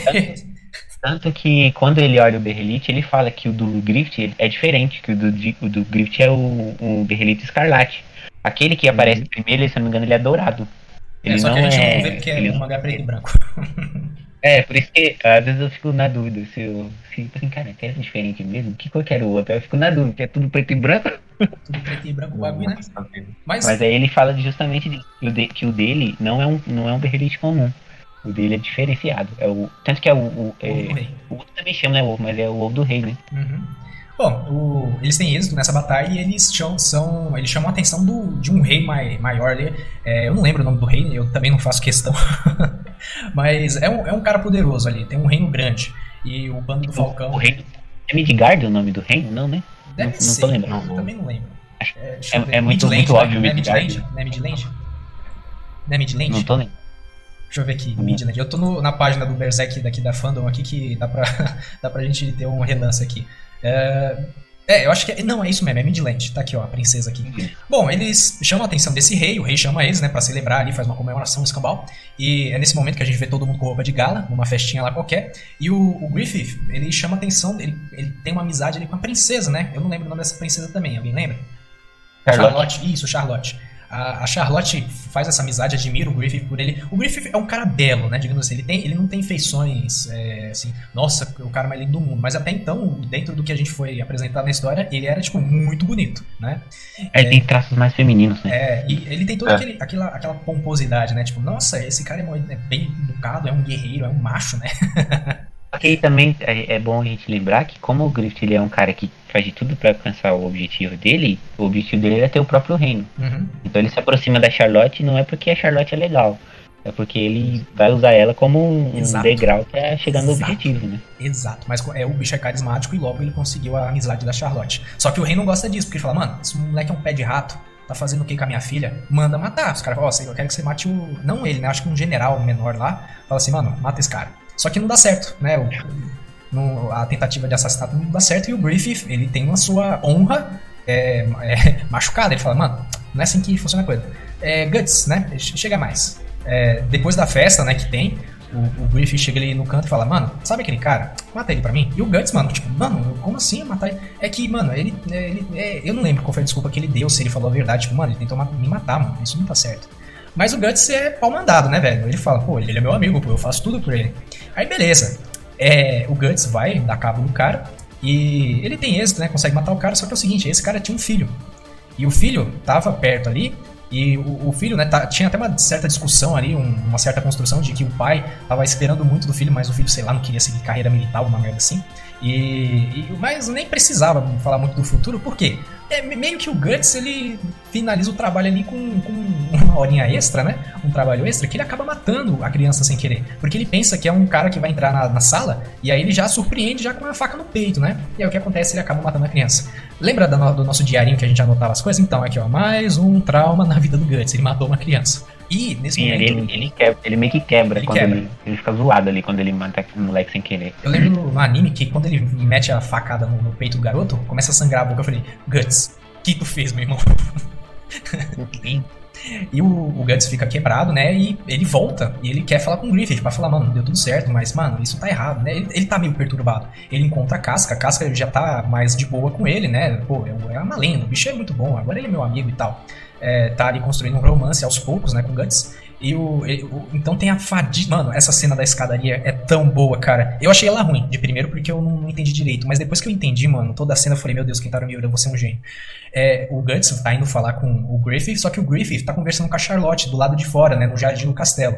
E aí tem uma escadaria, o Griffith não percebe a presença nem do Guts nem da Casca que tá indo subir na escadaria, só que o, tanto o Guts quanto a Casca conseguem ouvir a, a conversa que o Griffith tá tendo. E aí a Charlotte fala: Nossa, você e seus companheiros de batalha são é, verdadeiros guerreiros, né? Vocês são muito unidos, você tem bons amigos, Griffith. Aí ele fala: Opa, pera aí, minha filha. Quem disse que eles são meus amigos? Eles são apenas meus aliados, meus subordinados no campo de batalha. Eu converso com eles com companheirismo, mas isso não significa que eu tenho amizade com eles. Não, eu só tenho realmente uma relação amistosa com meus é, colegas de trabalho. Mas eles não são meus amigos. Aí o Guts já fica puta que pariu. A Casca, ela não se surpreende porque ela já sabia disso, cara. A Casca foi salva pelo Griffith quando ela era criança, que ela ia ser violentada lá com um cara, e, ele salva ela, né? Ele salva Ah, ela. Né? Nessa parte da escadaria, acho que o que fica mais marcante, além dele falar isso, é quando ele fala que um amigo pra ele é aquele cara que tem os seus próprios sonhos. Que é um não ideal. vive na sombra dos sonhos do outro. É um É, é nossa, igual. nessa hora, coitado do gato, tá lá subindo a escadinha, preciso falar com meu brother, foi mó empolgado. Né, Nesse momento, o Guts já tava destruído por causa que ele tinha matado a criança, só que nesse momento ele perde tudo de novo, porque ele pensava que ele tinha amizade do, do, do Griffith, entendeu? Então, aquele momento é tipo, mano, você tá bem? Não, não tô bem, então toma um murro na barriga. É isso. E, cara, aquele momento eu falei, meu Deus, o, o, o- é- é- eu, eu falei, né, essa cena é meio, meio nada a ver no- na primeira vez que eu vi, mas depois eu entendi, tipo, meu Deus, ele tirou tudo do Guts, de novo, o Guts perdeu tudo, de novo. E aí o Guts vira as costas e vai embora, né? A casca até fala, poxa, Guts, aconteceu, né, e tal. E, e vida que segue. E aí o que acontece? O Guts, ele ouvindo aquele discurso do Griffith, fala, não, eu não desisti de ser amigo dele. Eu só preciso de um ideal pra viver um propósito de vida. Então o Guts dá uma de Ryu do Street Fighter, né, que luta pra descobrir o sentido da vida dele. E ele fala, cara, vou sair do grupo do Falcão pra ter o meu próprio objetivo, pra ter meu, meu próprio sentido de vida, porque eu quero ser um equivalente ao Griffith, eu não quero ser mais a sombra, né? E aí, mano, você acha que o Griffith ia aceitar numa boa? O cara que era a, a arma principal dele vai embora sem dar satisfação? Lógico que não, né, meu irmão? É Berserk, não se esqueçam disso. Então tem o que? A rima de cena novamente. Lá no passado, quando o Guts era apenas um cachorro louco que o Griffith conseguiu derrotar ele, e ele entrou pro, pro grupo do Falcão, agora o bicho tá crescido, o bicho tá inteligente, o Guts é inteligente, se a gente parar pra pensar. E aí o que acontece? Mais uma vez o embate. O Griffith fala assim: Eu não vou deixar você embora. Você não vai embora, você não vai me abandonar. Né? Mas ele não fala, ai, fica aqui, Guts, por favor, eu só vou conseguir o meu reino se você estiver do meu lado. Não, meu irmão. É Berserk. Os dois então entram num confronto porque o Guts quer ir embora. Isso ele já tá decidido, cara. É a primeira vez que o Guts tá decidido que vai embora. E o Griffith fala, não, você vai ficar. E aí, né, tá todo mundo lá, todo mundo, todo o grupo do Falcão, né, tem uns outros membros e tal. E o, o Griffith então fala, mano, vamos lutar então. Se eu te derrotar, tu volta e tu para com essa baitolice de, de querer sair e tal. E se você conseguir me derrotar, você vai embora. E aí, né, o Guts já tá com uma espadona grandona, ainda não é a Dragon Slayer. Mas o bicho já tá ali com a espadinha grande. E aí tem aquela maravilhosa é, página dupla, né? Dos dois apontando a espada um pro outro, num cenário de neve e tal. E aí começa o embate. Não dá nem dois segundos, meu irmão.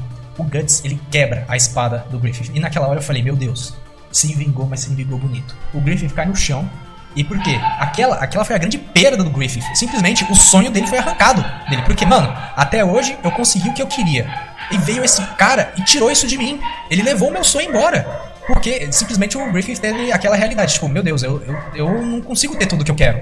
Mas não foi isso que tava acontecendo até então. E aí o Guts vai embora. Meu, meu Deus do céu, cara. Essa parte, acho que, mano, o, o povo já consagrou que Berserk é a melhor história de todas nesse ponto aí. O, o Griffith, então, mano, é, o Guts vai embora, né? Ele segue a vida dele. E aí o Griffith faz a maior cagada que alguém poderia fazer até então nessa história. Depois que o gato vai embora, ele perde o chão, né? Perde o chão. Ele, ele perde a confiança, porque ele tinha depositado todas as fichas no gato. É, é isso que eu acho legal, um, um contraponto bem legal. Porque ao mesmo tempo que ele fala que ele não tinha companheiros e não- considerava só colegas de trabalho, digamos assim, né? Uhum. Não amigos, mas ele inconscientemente ele não percebeu que ele tinha uma relação muito Próxima. amiga com o gato. Uhum. Então quando o gato vai embora, ele perde o rumo das coisas e não consegue mais, perde o discernimento. Então ele vai pra cima da, da Charlotte, né? No sentido de desposá-la. Só que o grande lance é o seguinte, é, para quem não manja de coisa medieval, a princesa ela tem que ser a coisa mais pura do mundo. Por quê? Porque ela é barganha. Pro, pros reinos, ela, a- a- uma princesa e um príncipe é forma de união, de unificação de reinos, entendeu? Para construir um reino maior. E a- então a Charlotte ela tinha que ser virgem até chegar o momento de se casar. Tem a questão do, do, do o Griffith, ele é a primeira vez que ele fica tão consternado que ele erra, se você parar pra pensar. Ele perde a Porque cabeça. sempre ele tinha um plano. Uhum. É, Sim. ele perde a cabeça. Ele ter ido lá ficar com a Charlotte era o plano dele, mas o plano dele não era ir direto e ficar com ela e porque ele a despojou, ou qualquer coisa do tipo, ou ah, sem, o plano dele inicial era ele ia convencer o pai dela que ele seria um bom, um bom candidato ao casamento. Uhum. Tanto que ele, ele tinha outros planos. E aí quando o Griffith, o Gus sai, Aí ele fica desesperado, ele vai e erra. Começa a errar. Só que aí um, um outro ponto bacana que o, o Griffith vai pra cama com a Charlotte, ele tenta sair na, na surdina, os guarda pega ele, ele vai preso. Não, aí calma. entra outra parte que eu acho. Calma. Não, que aí já, ele já, o já Griffith, perdeu ali, né, mano? ele vai totalmente desolado. A Charlotte, tipo, meu Deus, o que que tá acontecendo? Ele aparece na janela numa tempestade. Ele entra, nem fala boa noite, ele já parte pra cima da garota. E aí, cara, tem uma cena que eu acho muito foda, que é ele na cama, depois que, né, do coito. ele tá na cama todo se remoendo, porque, tipo, mano, é, aquilo na verdade eu acho que foi um uma reação de desespero. Porque, como ele tinha perdido tudo, ele queria provar que ele, ele era acima de tudo, né? Então é por isso que ele ataca a Charlotte também. Mas acontece isso aí. É, de manhã, né? Vai a, vai uma governanta, entra lá dentro fala assim: Bom dia, princesa. Trouxe aqui as águas para poder te dar aquele banho para manter você pura e limpa. Aí a mina tá toda, toda descabelada em cima da cama. E o Griffith tá lá também, né? Só, aí dá aqueles gritos, né? E aí os caras do reino catam ele. E o rei, o rei fala: Mano, tu é mó filho da puta, hein, cara? O que você fez com a minha filha. Só que aí o Griffith, mano, é, a gente tem que lembrar: Berserk é pesado, né? O, a- o pai da Charlotte tinha também certas é, impulsos incestuosos com relação à filha. A gente pode colocar dessa forma, né? É, tanto que depois que ela meio que se torna impura, entre aspas, ele chega a dar uma. dar umas tentadas ali, né? É, é- é- tanto que é pesado demais essa cena. Tipo, nunca que essa porra ia passar numa versão em anime de Berserk. Mas no, na trilogia que teve lá adaptação pro cinema, é só, é, é, é só mencionado. O próprio Griffith fala, mano, eu não fiz nada que você não queria ter feito com ela. Né? Ele fala alguma coisa assim. E aí o, o Griffith é capturado e ele é torturado, né? Ou seja, ele se entrega à destruição total. Se eu não posso ter tudo, então não quero nada, né? Mais ou menos dessa forma. O Guts tá tranquilo lá, vivendo a vida dele. Isso, cara, tipo, a gente tem um time skip- de. É, um time skip de uns dois anos, né? Eu acho, né? Do momento que o, o Griffith é capturado e tal. O Guts tá treinando, tá procurando ali o sentido da vida dele. E aí aparece um dos personagens mais enigmáticos até então, porque a gente já tem muita coisa a respeito dele recentemente, que é o Rei, Ca... Rei Caveira, né? que Rei Caveira, mano. É o É. Cavaleiro Caveira, Skull Knight. Só que é bom lembrar que quando o Griffith é capturado, o rei manda matar todo mundo do bando Falcão. Porque são um bando de filha da puta. Ele manda, ele fala assim, manda matar todo mundo. Tanto que tem aquela armadilha, né? Sim. Eles mandam todo mundo se reunir no lugar lá e dá-lhe flecha. Aí eles ficam, esse tempo que os, acho que dois anos, né, que você falou que o gato tá treinando, dois anos da galera fugindo pra ficar viva. Verdade. E, o- e aí o Guts tá lá na floresta, tranquilo, de boa, e aparece essa figura exuberante do Cavaleiro Caveira, o Skull Knight. Ele chega e fala, mano, tá ligado seu destino? É uma merda. O Cavaleiro Caveira, o Cavaleiro Caveira, ele é cheio dos enigmas, né? Ele fala me- me- meio mestre dos magos, assim, tipo, mano, a fruta que caiu da árvore vai amaldiçoar o, a colheita, alguma coisa assim, tá ligado? Aí ele chega lá e, e fala assim, é, como é que ele fala mesmo? Eu não lembro. Ele fala, ele fala né, que vai acontecer um negócio no futuro. É, na verdade, nessas primeiras aparições dele, ele meio que alerta o gato falando que a, a, hora, a hora tá chegando, né? O, o grande momento de. Acho que é da causalidade vai chegar, né? E no momento Uhum. que é, no momento que acho que, que acontecer, ele vai precisar da espada dele. Alguma coisa assim que ele fala. Nesse sentido, né? Meio que, tipo assim, nesses começos ele sempre tá alertando, né? Aí o gato diz, é o que, bicho? Aí ele some. É, me- mestre dos magos total, né? Ele chega, fala o poema dele some. E você fala, meu Deus, que figura enigmática é essa que acabou de aparecer aqui, né? E aí, a casca reencontra o Guts, é todo aquele armozinho, né? Nossa, quanto tempo e tal. É, e aí o- a casca fala, mano, é, aconteceu um bagulho pesado. O Griffith, ele foi capturado, a gente não sabe das coisas, blá, blá, traiu o rei, comeu a filha dele e tal. E a gente precisa salvar ele e tal. E aí o Guts fala, não, beleza, eu vou salvar ele. E aí nesse momento que o, o mangá sugere que o Guts ele vai se tornar meio que um líder pro, pro bando do Falcão, já que o Griffith tá meio ruim, né? O bando do Falcon precisa de um líder e o Guts, a gente falou, o cara é inteligente, o cara sabe mandar bem na- nas paradas. Tanto que ele que planeja junto da casca ali como é que eles vão é, é, resgatar o Griffith. E aí, né, tem um momento amor- amorzinho entre o Guts e a casca, que eles realmente falam, mano, eu amo você, nós que tá e tal, tem, né, tem todo aquele momento melancólico e tal. O, no anime é bem mais é, aprofundado, digamos assim, né?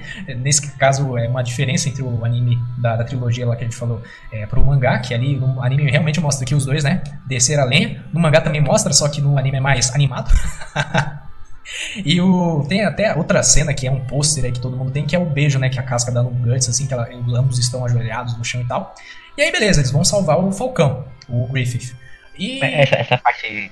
Pera aí, essa parte que eles. que eles têm um lance amoroso é bem legal porque a casca tá com raiva dele. Porque ele foi embora. Foi embora e abandonou todo mundo. E ela meio que culpa ele por, porque o bando Falcão ficou naquele estado. Tanto que ela acha que ela dá, uma, dá um golpe nele com a espada. Sim. E ele não desvia, ele aceita o golpe. Porque ele entende que é a forma dela é tirar a raiva que ela, que ela colocar em cima dele. Então é bem bonita essa, essa parte porque por conta disso. Porque não é só ali o vamos que vamos. Tem todo um contexto ali que é. Assim, pô, velho, casal até que é bonitinho. Até que eles combinam, velho. Tá tudo certo, É. sus. É, é nessa hora que o Skull Knight aparece. Ele tá peladão lá e ele aparece na névoa do Seren. Ele chega e fala: A semente que você plantou parece ser um, um pé de feijão, mas na verdade é um pé de mamona. Aí ele some. Alguma coisa assim. né? É, e o pior é que é literalmente isso que acontece. É, bom, é, eles planejam então o resgate do Griffith. O Griffith é resgatado lá do castelo e tal. E né, é um plano bem maluco. Eles entram lá no castelo, conseguem salvar o Guts, é, dar cabo lá nos, nos guardas, conseguem A resgatar o Charlotte ajuda ele, A né? Charlotte Ela é ajuda. informante. É verdade, é verdade. Ela ajuda eles. E o, o Griffith, cara, dois anos de tortura, né? Como é que o sujeito tá? Tá sem dente, tá sem língua, tá totalmente que, tá com os pés, os braços tudo quebrado, tá, tá, tá, sei lá, tá com um capacete grudado, deve estar tá chumbado na cabeça dele. O bicho tá destruído, destruído. Aquele que era o Falcão agora não passa de um, de um frango velho, todo depenado, todo fudido.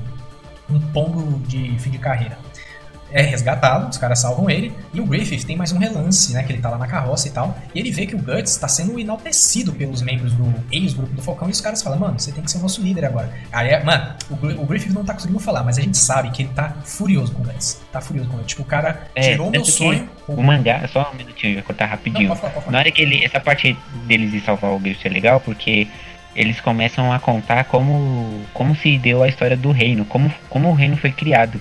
Que eles estão tipo num fosso, né? Não, né? É tipo um fosso, né? Que eles estão descendo lá. Sim. Então vai. Vai descendo, né? Uhum. E ela- a Charlotte vai contando um pouco da história, que teve o, o rei e tudo mais, que teve um, um incêndio, alguma coisa assim, teve uma tragédia, e lá no final a gente vê vários corpos com o sinal do estigma que o gato tem, que a gente vê lá nos comecinhos, né? Isso. Então o mangá já começa a dar umas pinceladas ali do que está por vir ali. Aí a gente começa a ligar os pontos, né? Tem o, o Zod que aparece, o Berrite, ou alguns, alguns corpos mortos ali com, com, esti com o mesmo estigma que o gato aparece no início. Então o mangá já vai dando umas, uns pitacos ali, ó, se liga nisso aqui, se liga nisso daqui. Aí ele vai. Jogando, né? Uhum. E o pior que, tipo, isso que a gente tá falando, é, tá falando são capítulos que foram feitos nos anos 90 e que a gente só teve respostas hoje. É verdade, é verdade. Mais de 20 Resposta anos depois. aspas, né? É, respostas aspas. teoria.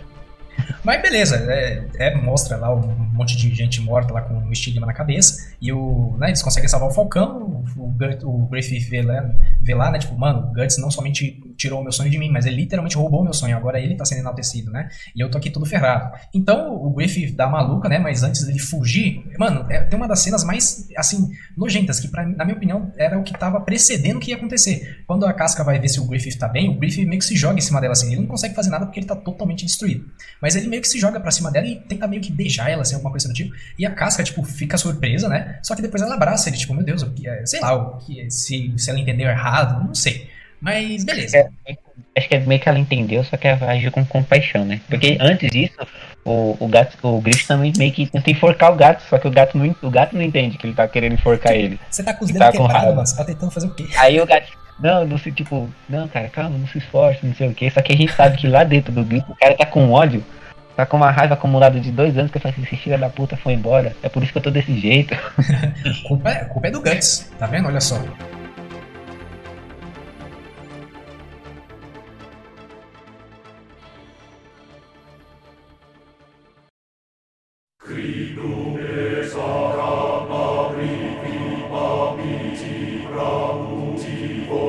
E beleza, ele foge, né? E aí, meu irmão, começa. A gente, a gente tinha que chegar nesse momento que é o fatídico eclipse.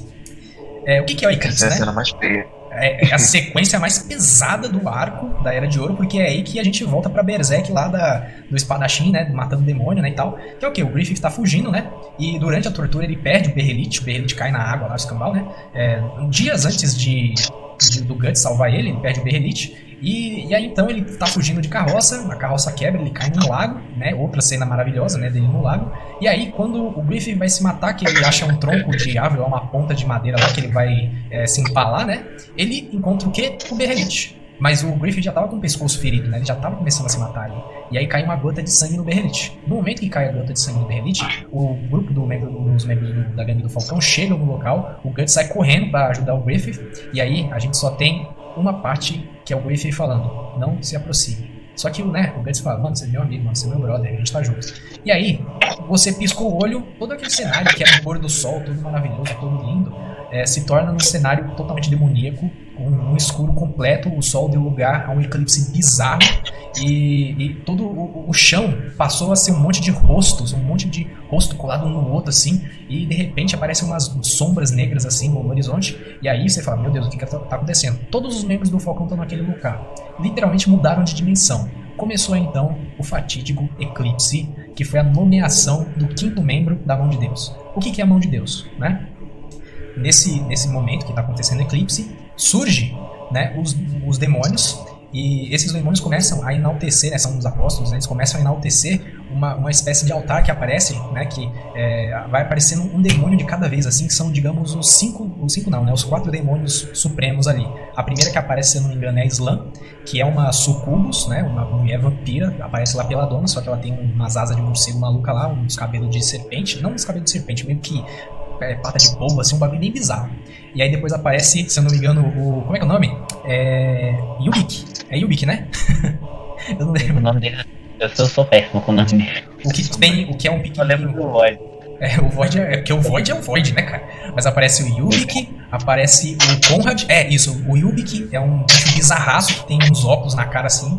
O Slam tem cara de bebê, um bebê do demônio. E depois aparece o Void. E quando o Void aparece, a adaptação do, da, da trilogia é boa, mas no mangá, cara, é um bagulho que explora muito a arte do desenho, porque é meio que uma mancha negra que cai escorre assim, parecendo sangue, e de repente aparece uma figura que é a figura do Void, que são os demônios principais. Então, aí é, eles começam a falar, mano, sejam bem-vindos ao video show, vai começar aqui então o videogame, a gente vai jogar um joguinho chamado Sacrifício, certo? Onde o nosso primeiro participante e o único do programa de hoje é o Griffith.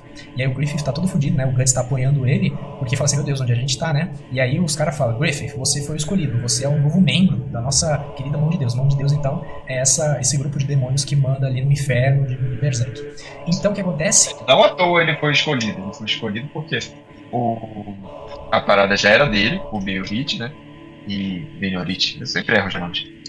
E ele era o único que ele era o único que tinha convicção suficiente para sacrificar todos. Então, na hora que a parada caiu, o sangue caiu e ativou, não foi à toa, foi porque ele tinha convicção suficiente para sacrificar todos pelo objetivo dele. Exato. Sim.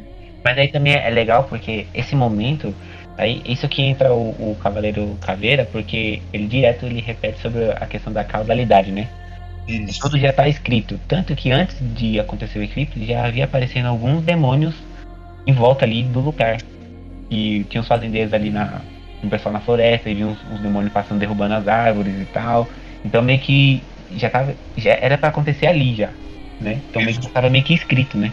Então, é, o povo, os demônios, né, aquelas sombras que antes eram humanoides, assim, começam a tomar forma de demônios, assim, bizarros. O Kentaro Miura tem a proeza de conseguir trazer um universo meio fantástico Disney da vida, e aí ele põe um toque grotesco, né, e aí aparecem os demônios de uns designs, assim, únicos, que o cara tem cinco bocas, ou três olhos, um bagulho doido assim. Vários demônios, assim, bem malucos, e aí você fala, mano, começou a parada. De repente sai uns raios assim do, do, Void, né? Ele manda lá o símbolo do sacrifício, que é o, o, símbolo famoso aí do Berserk, atinge os membros do Falcão e fala: vocês são sacrifícios, vocês têm que morrer porque é, vocês vão servir, o sangue de vocês vai servir para alimentar o, o, quinto membro da mão de Deus aqui, né? O Griffith, então.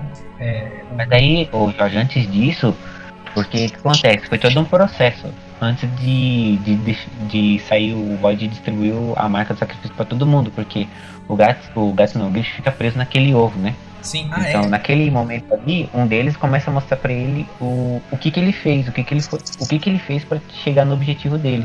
Aí mostra ele criança querendo chegar no castelo, a pilha de corpos que ele que ele criou para chegar no castelo, que foi o que o Matheus falou antes, que ele não mede esforço para atingir o objetivo dele. Então, meio que eles influenciam ele a a sacrificar, porque ele ainda não que ele meio que estava resistente, né? É, ele ainda estava pensando. Apesar dele ser um cara que sempre buscou o objetivo dele, independente de qualquer coisa, ele no final ele ainda pensa, pô, eu me afeiçoei a esse grupo. Eles voltaram para me salvar. Só que aí foi a influência dos outros quatro membros do, do- da mão de Deus que faz ele. Ah, não, realmente, eu cheguei até aqui, eu não posso parar. Já é. Aí ele pô, tanto que, se eu não me engano, teve aquele capítulo deletado que o. eu Acho que o Miura, não colocou no, no volume que o, o, o, o Griffith tá meio que caindo num abismo assim. Ele fala com, com a, a versão de Deus ali de Berserk, né? Ele fala sobre toda aquela questão de como funciona. mais. Eu, achei, eu não lembro do detalhe, mas aquele capítulo que não. Eu vi na internet, né? Depois, É. o capítulo é, é bem legal, pena que ele não colocou. Deus. Ele, colocou, ele não colocou na época porque ele falou que ia revelar muita coisa, muita coisa antes da hora. Eu confesso que eu não entendi que coisa. Eu li e falei assim, putz, que nada, revelar? deixou mais confuso. eu Exatamente. Mas aí depois que ele, que ele fala que é o sacrifício, a marca vai pra todo mundo. E nessa mesma hora o, o gato que não tá entendendo nada, tá tentando quebrar ali a, aquela casca pra tirar ele de lá de dentro, porque ele acha que ele foi meio que capturado, né? E aí, todo mundo tem a marca do sacrifício, todos os seres humanos ali presentes estão marcados para morrer, e os membros da mão de Deus, ali, os demônios principais, falam que eles são é, afortunados por conta disso, porque na verdade é uma honra para eles morrerem em prol do objetivo deles lá. Vai saber lá qual é esse objetivo, dominar o mundo, o universo e tudo mais. O Griffith, então, acaba sendo é, pegado ali né, por eles, a mão fecha, se não me engano, né? E o, o Griffith fica dentro da mão, e lá ele vira uma espécie de ovo, e aí tem todo esse lance que a gente acabou de comentar, né? Dele conversando, vendo o reino dele, os cambal, e ele aceita, ele fala, mano, mata todo mundo. Aí todo mundo recebe a marca do sacrifício, os demônios vão lá, né? Dar cabo nas pessoas. Os seres humanos têm zero chance contra os demônios. Essa é a grande questão. Zero chances. É literalmente um, um cenário de tortura e de morte, assim, no nível Berserk, né? O, É, essa, parte, essa parte foi tão, pra mim, assim, foi, foi muito impactante, porque na hora que o White fala assim, tá liberado a janta, fica, pode comer à vontade. Cara, o demônio vai pra cima com, com uma fome, cara. Que no mangá, tipo, você fica, nossa, cara, vai todo mundo morrer. E, e, e, tipo assim, o bando foco ali não tá entendendo direito o que tá acontecendo e eles só querem sair dali. Mas chega um momento que, que o pessoal começa a morrer e que parece que a loucura começa a tomar conta deles. Tanto que eu, fica sempre na minha cabeça, acho que é o Corcus, aquele meio. aquele carinha que a gente não gosta tanto, sempre tem, né? Aquele cara que a gente não gosta tanto, que ele vê uma mulher nua, aí ele, ai meu Deus, é um sonho, eu vou acordar desse sonho. Aí ele abraça ela assim na tentativa de, tipo, eu tô dormindo, já já eu acordo. Só que, de- só que o demônio come ele ali, cara, você, não, não, o que que Você tá vira a acontecendo?" página, a mulher gostosa vira o capeta, velho, e mata o cara. É a mesma que o gato mata no início, no primeiro, na primeira página. Exato, exato. Aí você começa a ver os demônios que já apareceu antes. Você fala, meu Deus, agora tá explicado tudo. Como é que o Guts vai sobreviver a isso, né? e aí o, tem a- uma pena da casca, né? Porque, pô, ali ela é a única mulher. E, né, demônios assim não são muito adeptos ao feminismo, digamos assim, né? Então a casca acaba sendo. Não, a, a humanidade, né? Não são adeptos à humanidade no geral. literalmente, É verdade. Pra pensar, eles não mataram ninguém, pô. Eles torturam todos os membros.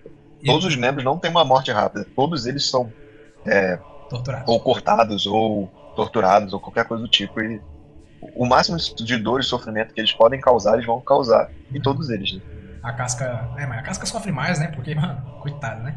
Ali ela já tava Mas a casca sendo. não é, ela, ela não é pega antes por causa do Griffith, que o Griffith não queria. Também. Nem ela e nem, nem o gato, né? Uhum. Isso. Mas aí o, o Griffith acaba se transmutando, né? E ele abandona completamente o, o ser Griffith e ele se torna o Fento, né? Que é o quinto membro da mão de Deus. A única diferença é que ele ainda assim tem a mesma aparência do Griffith de armadura, só que agora a armadura é negra e ela é tipo um simbionte. Ela tem. é, faz parte dele agora, né? Ele tem uma aparência totalmente demoníaca agora, ele tem é, garras no lugar das mãos. A mão dele é aquela mão que aparece no primeiro capítulo, quando começa o Berserk, aquela mão segurando o Berrelite e a mão do Griffith. Ele tem agora. Mano, o bicho virou um demônio, né? Ele tá usando batom preto, ele ficou extremamente pálido, só que tá com um capacete lá e, e com um, uma um olhar assim, cara, de tipo, meu Deus, esse cara é extremamente perigoso. Bom, e aí, né, ele vira. O, o Guts tá ali tentando defender a galera e tal. Tá tentando salvar ali o Grave e o Escambau, salvar a casca, e os demônios acabam encurralando eles. A casca fica lá jogada lá no meio. O, o Guts acaba sendo capturado, fica sendo segurado. E aí o Griffith, o Griffith, vulgo Fento, né? Fento vem de. É engraçado, né? Que a gente, todo mundo aqui que fez, né, estudou engenharia, Fento é o nome que a gente dá pro 10 elevado a menos 5. é o famoso Fento. E é a. Como é que é o nome? Notação científica, né? Fento. De onde- eu queria saber de onde que o, o Kentaro Miura tirou isso, tá ligado? Ele, Tipo, ele fez lá, conta matemática e falou: Hum, Fento, interessante esse nome. Vou colocar um quinto membro da mão de Deus aqui vai se chamar Fento. E aí o Fento fala, mano, agora eu sou o rei da cocada preta, traga essa mulher para mim, né? E aí a casca acaba, né? O, é a vingança do Fento, né? Porque nesse momento, né? O, ele pega a, a casca, ela fica toda esticada lá, segurada pelos capeta lá e tal. Chega o Fento, né? Ele na verdade se aproxima do Guts primeiramente, ele dá aquele pulo e mostra que ele virou um ser totalmente é, desumanizado. Ele olha pro Guts e aí ele vira para trás e fala assim, mano, traga a mina pra cá. Na verdade ele só faz gestos, né? Ele não fala nada. E a única coisa que ele vai, mano, e aí chega a parte que a gente tem aquele murro no estômago, aquele tapa na cara, que onde o Fento, né, que antes era o Griff, mas agora é o Capeta, pega a casca e na frente do Guts, na frente da, do homem que amava ela, o Fento pega e viola a casca, mas de uma maneira pesadíssima. No mangá é pesado, no anime é mais pesado ainda, porque tipo, é uma cena de 3 minutos, certo? Animado. E o, o é, a, a, todo momento o Griffith está lá violando a casca, mas ele não tira os olhos do Guts do começo ao fim ele tá olhando pro Guts falando assim, tá vendo o que você fez comigo?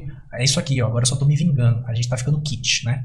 Véi, e o Guts, mais uma vez, justifica o nome do mangá, Berserk. Ele fica tão irado, mas tão irado, que Entaro Miro até chega a desenhar assim, cara, que ele, ele vira o um capeta, literalmente, né?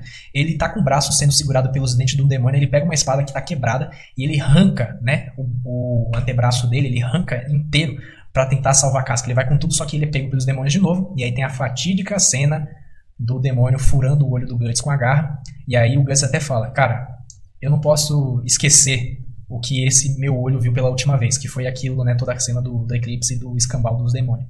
Bom, o, o, Griffith acaba violando a casca e o, que acontece é que a casca estava grávida do Guts. Né? Tava sendo gerado um, filho ali dentro, né? E o, o, só que o Griffith acaba amaldiçoando essa criança, né? Acaba, né? não é muito interessante, né? E o, o Guts, então naquele momento já tá totalmente possesso, tá sendo controlado ali, a casca é jogada no chão. E aí então, a gente fala, fodeu, não tem como escapar disso, acabou. E aí, do nada, lá no, no alto do céu, é, é rompido o eclipse, e quem aparece? Cavaleiro Caveira. O Skull Knight aparece, tenta atacar o Void numa cena muito louca que ele mete a espadada no Void, o Void cria um portal, a espada passa pelo portal, abre um portal atrás do Cavaleiro Caveira. E aí a espada que tinha entrado no portal sai atrás dele e o Cavaleiro Caveira defende com o escudo. Meu Deus do céu! Essa cena é de parar a cabeça. Você fala, meu Deus do céu, que coisa mais linda, né? Embora o apocalipse esteja acontecendo, o Cavaleiro Caveira salva o Guts e a Casca né? E o Griffith, o Griffith não, né? O Fento, né? É, vê ali que ele tá controlando a realidade, tentando criar ali uns. Mano, ele controla, tipo, gravidade. É um, é um bagulho muito louco, assim. É uns poder bem maldito. Só que esses demônios, né, eles não têm tanto poder na realidade por, por conta desse lance que a gente falou, né? Que na verdade, para que eles tenham poder, eles precisam meio que linkar o inferno com a realidade, com o plano real, para conseguir fazer as coisas dele. Não que eles não façam muita merda, né? Só que o Skull Knight salva os dois. E aí acaba o eclipse, né? Daquele jeito, né? Todo mundo traumatizado. O que, que vai acontecer agora? O, o Guts então acorda no, na caverna, né? Numa, no, num ferreiro maluco lá. E a casca lá, tá lá também. Tem uma criança também, eu não lembro direito. Mas é, o, é o, é o Riquete, o, o Cavaleiro Caveira. A, tipo assim, o, o, o Riquete vai embora. Ele não fica no, no bando do Falcão. Então quando acontece o eclipse, ele não tá com eles. Ah, é. Mas ele vai ter uma tempestade lá não, na verdade, eu não lembro se ele vai embora ou se ele vai pegar alguma outra coisa, mas ele não tá com a galera na hora. Então ele vê do lado de fora o eclipse, que parece uma tempestade, né? Pra quem vê de fora. Aí tá o Cavaleiro Caveira lutando com o Zod, que o Zod é meio que o, o guardião ali do eclipse para ninguém de fora interferir. Daí então, né, o Guts acorda, tá sem braço, ele vai falar com a casca. A casca, depois do eclipse, ela literalmente perde qualquer traço de sanidade. Ela vira uma criança, ela vira totalmente indefesa. Ela, tudo aquilo que a gente viu da casca até então foi literalmente aprisionado e a gente não, não vê ela mais do mesmo jeito. Agora ela é somente uma doida. É, ela, ela teve estresse pós-traumático. É, principalmente é... depois de um trauma muito grande. Isso aí. E quem mais sofreu nisso tudo, dependendo de tudo, foi ela. Foi ela. Exatamente. Ela se ferrou bonito, né? Ela, eu não lembro se foi nesse momento que ela acaba dando à luz a criança do capeta lá. Foi, né? Não, acho que não é agora não. não foi mais Porque ah, não, tem, aquele, tem aquele diálogo ainda que o, que o Gats sobrevive e acho que ele ainda ele vai brandar a espada dele. Que isso que é muito legal no Gats, que todos os momentos de reflexão dele ele tá balançando a espada. É então ele tá vendo ali o que, que vai fazer. E a, começa a aparecer os espíritos, né? Por conta do, do estigma, estigma. durante a noite. Porque eles e o cavaleiro. Isso, e o Cavaleiro Caveira fala com ele que ele tem que lutar. Ele, para sobreviver, ele tem que lutar e é ele que vai quebrar o, tipo, a, a causalidade, né? Aquilo que tá, já estava escrito. E outra então, coisa. O Cavaleiro Cavaleiro também não salva ele por, porque ele é legal, salva ele porque ele também ele vê ele como um instrumento de quebrar aquilo que já estava escrito, né? É verdade. E outra coisa. O... Ele contra o destino. Isso, Isso perfeito. Exatamente. Perfeito, exatamente. E outra coisa, por que o Cavaleiro Caveira não chegou antes e evitou todo o eclipse? Ele até poderia, mas o Nosferatu Zod meio que estava guardando ali. O eclipse estava acontecendo no local que estava meio que acontecendo um furacão, né? E aí o Cavaleiro Caveira tinha que passar pelo Zod para conseguir entrar lá dentro, né? Por isso que ele não chegou antes. Mas então o Guts, né? Ele então tem essa conversa aí com o cara do cabelo e tal, e ele decide, né, mano, vamos partir então, vamos, vamos nessa. A casca fica nesse local aí, né? Enquanto o Guts tá fazendo a jornada dele lá. E, e aí que ele ganha, né, a espada Dragon Slayer, matadora de dragões, a espada de 89 mil quilos, né? Que ele carrega aí durante desse ponto para frente até o final da história, né?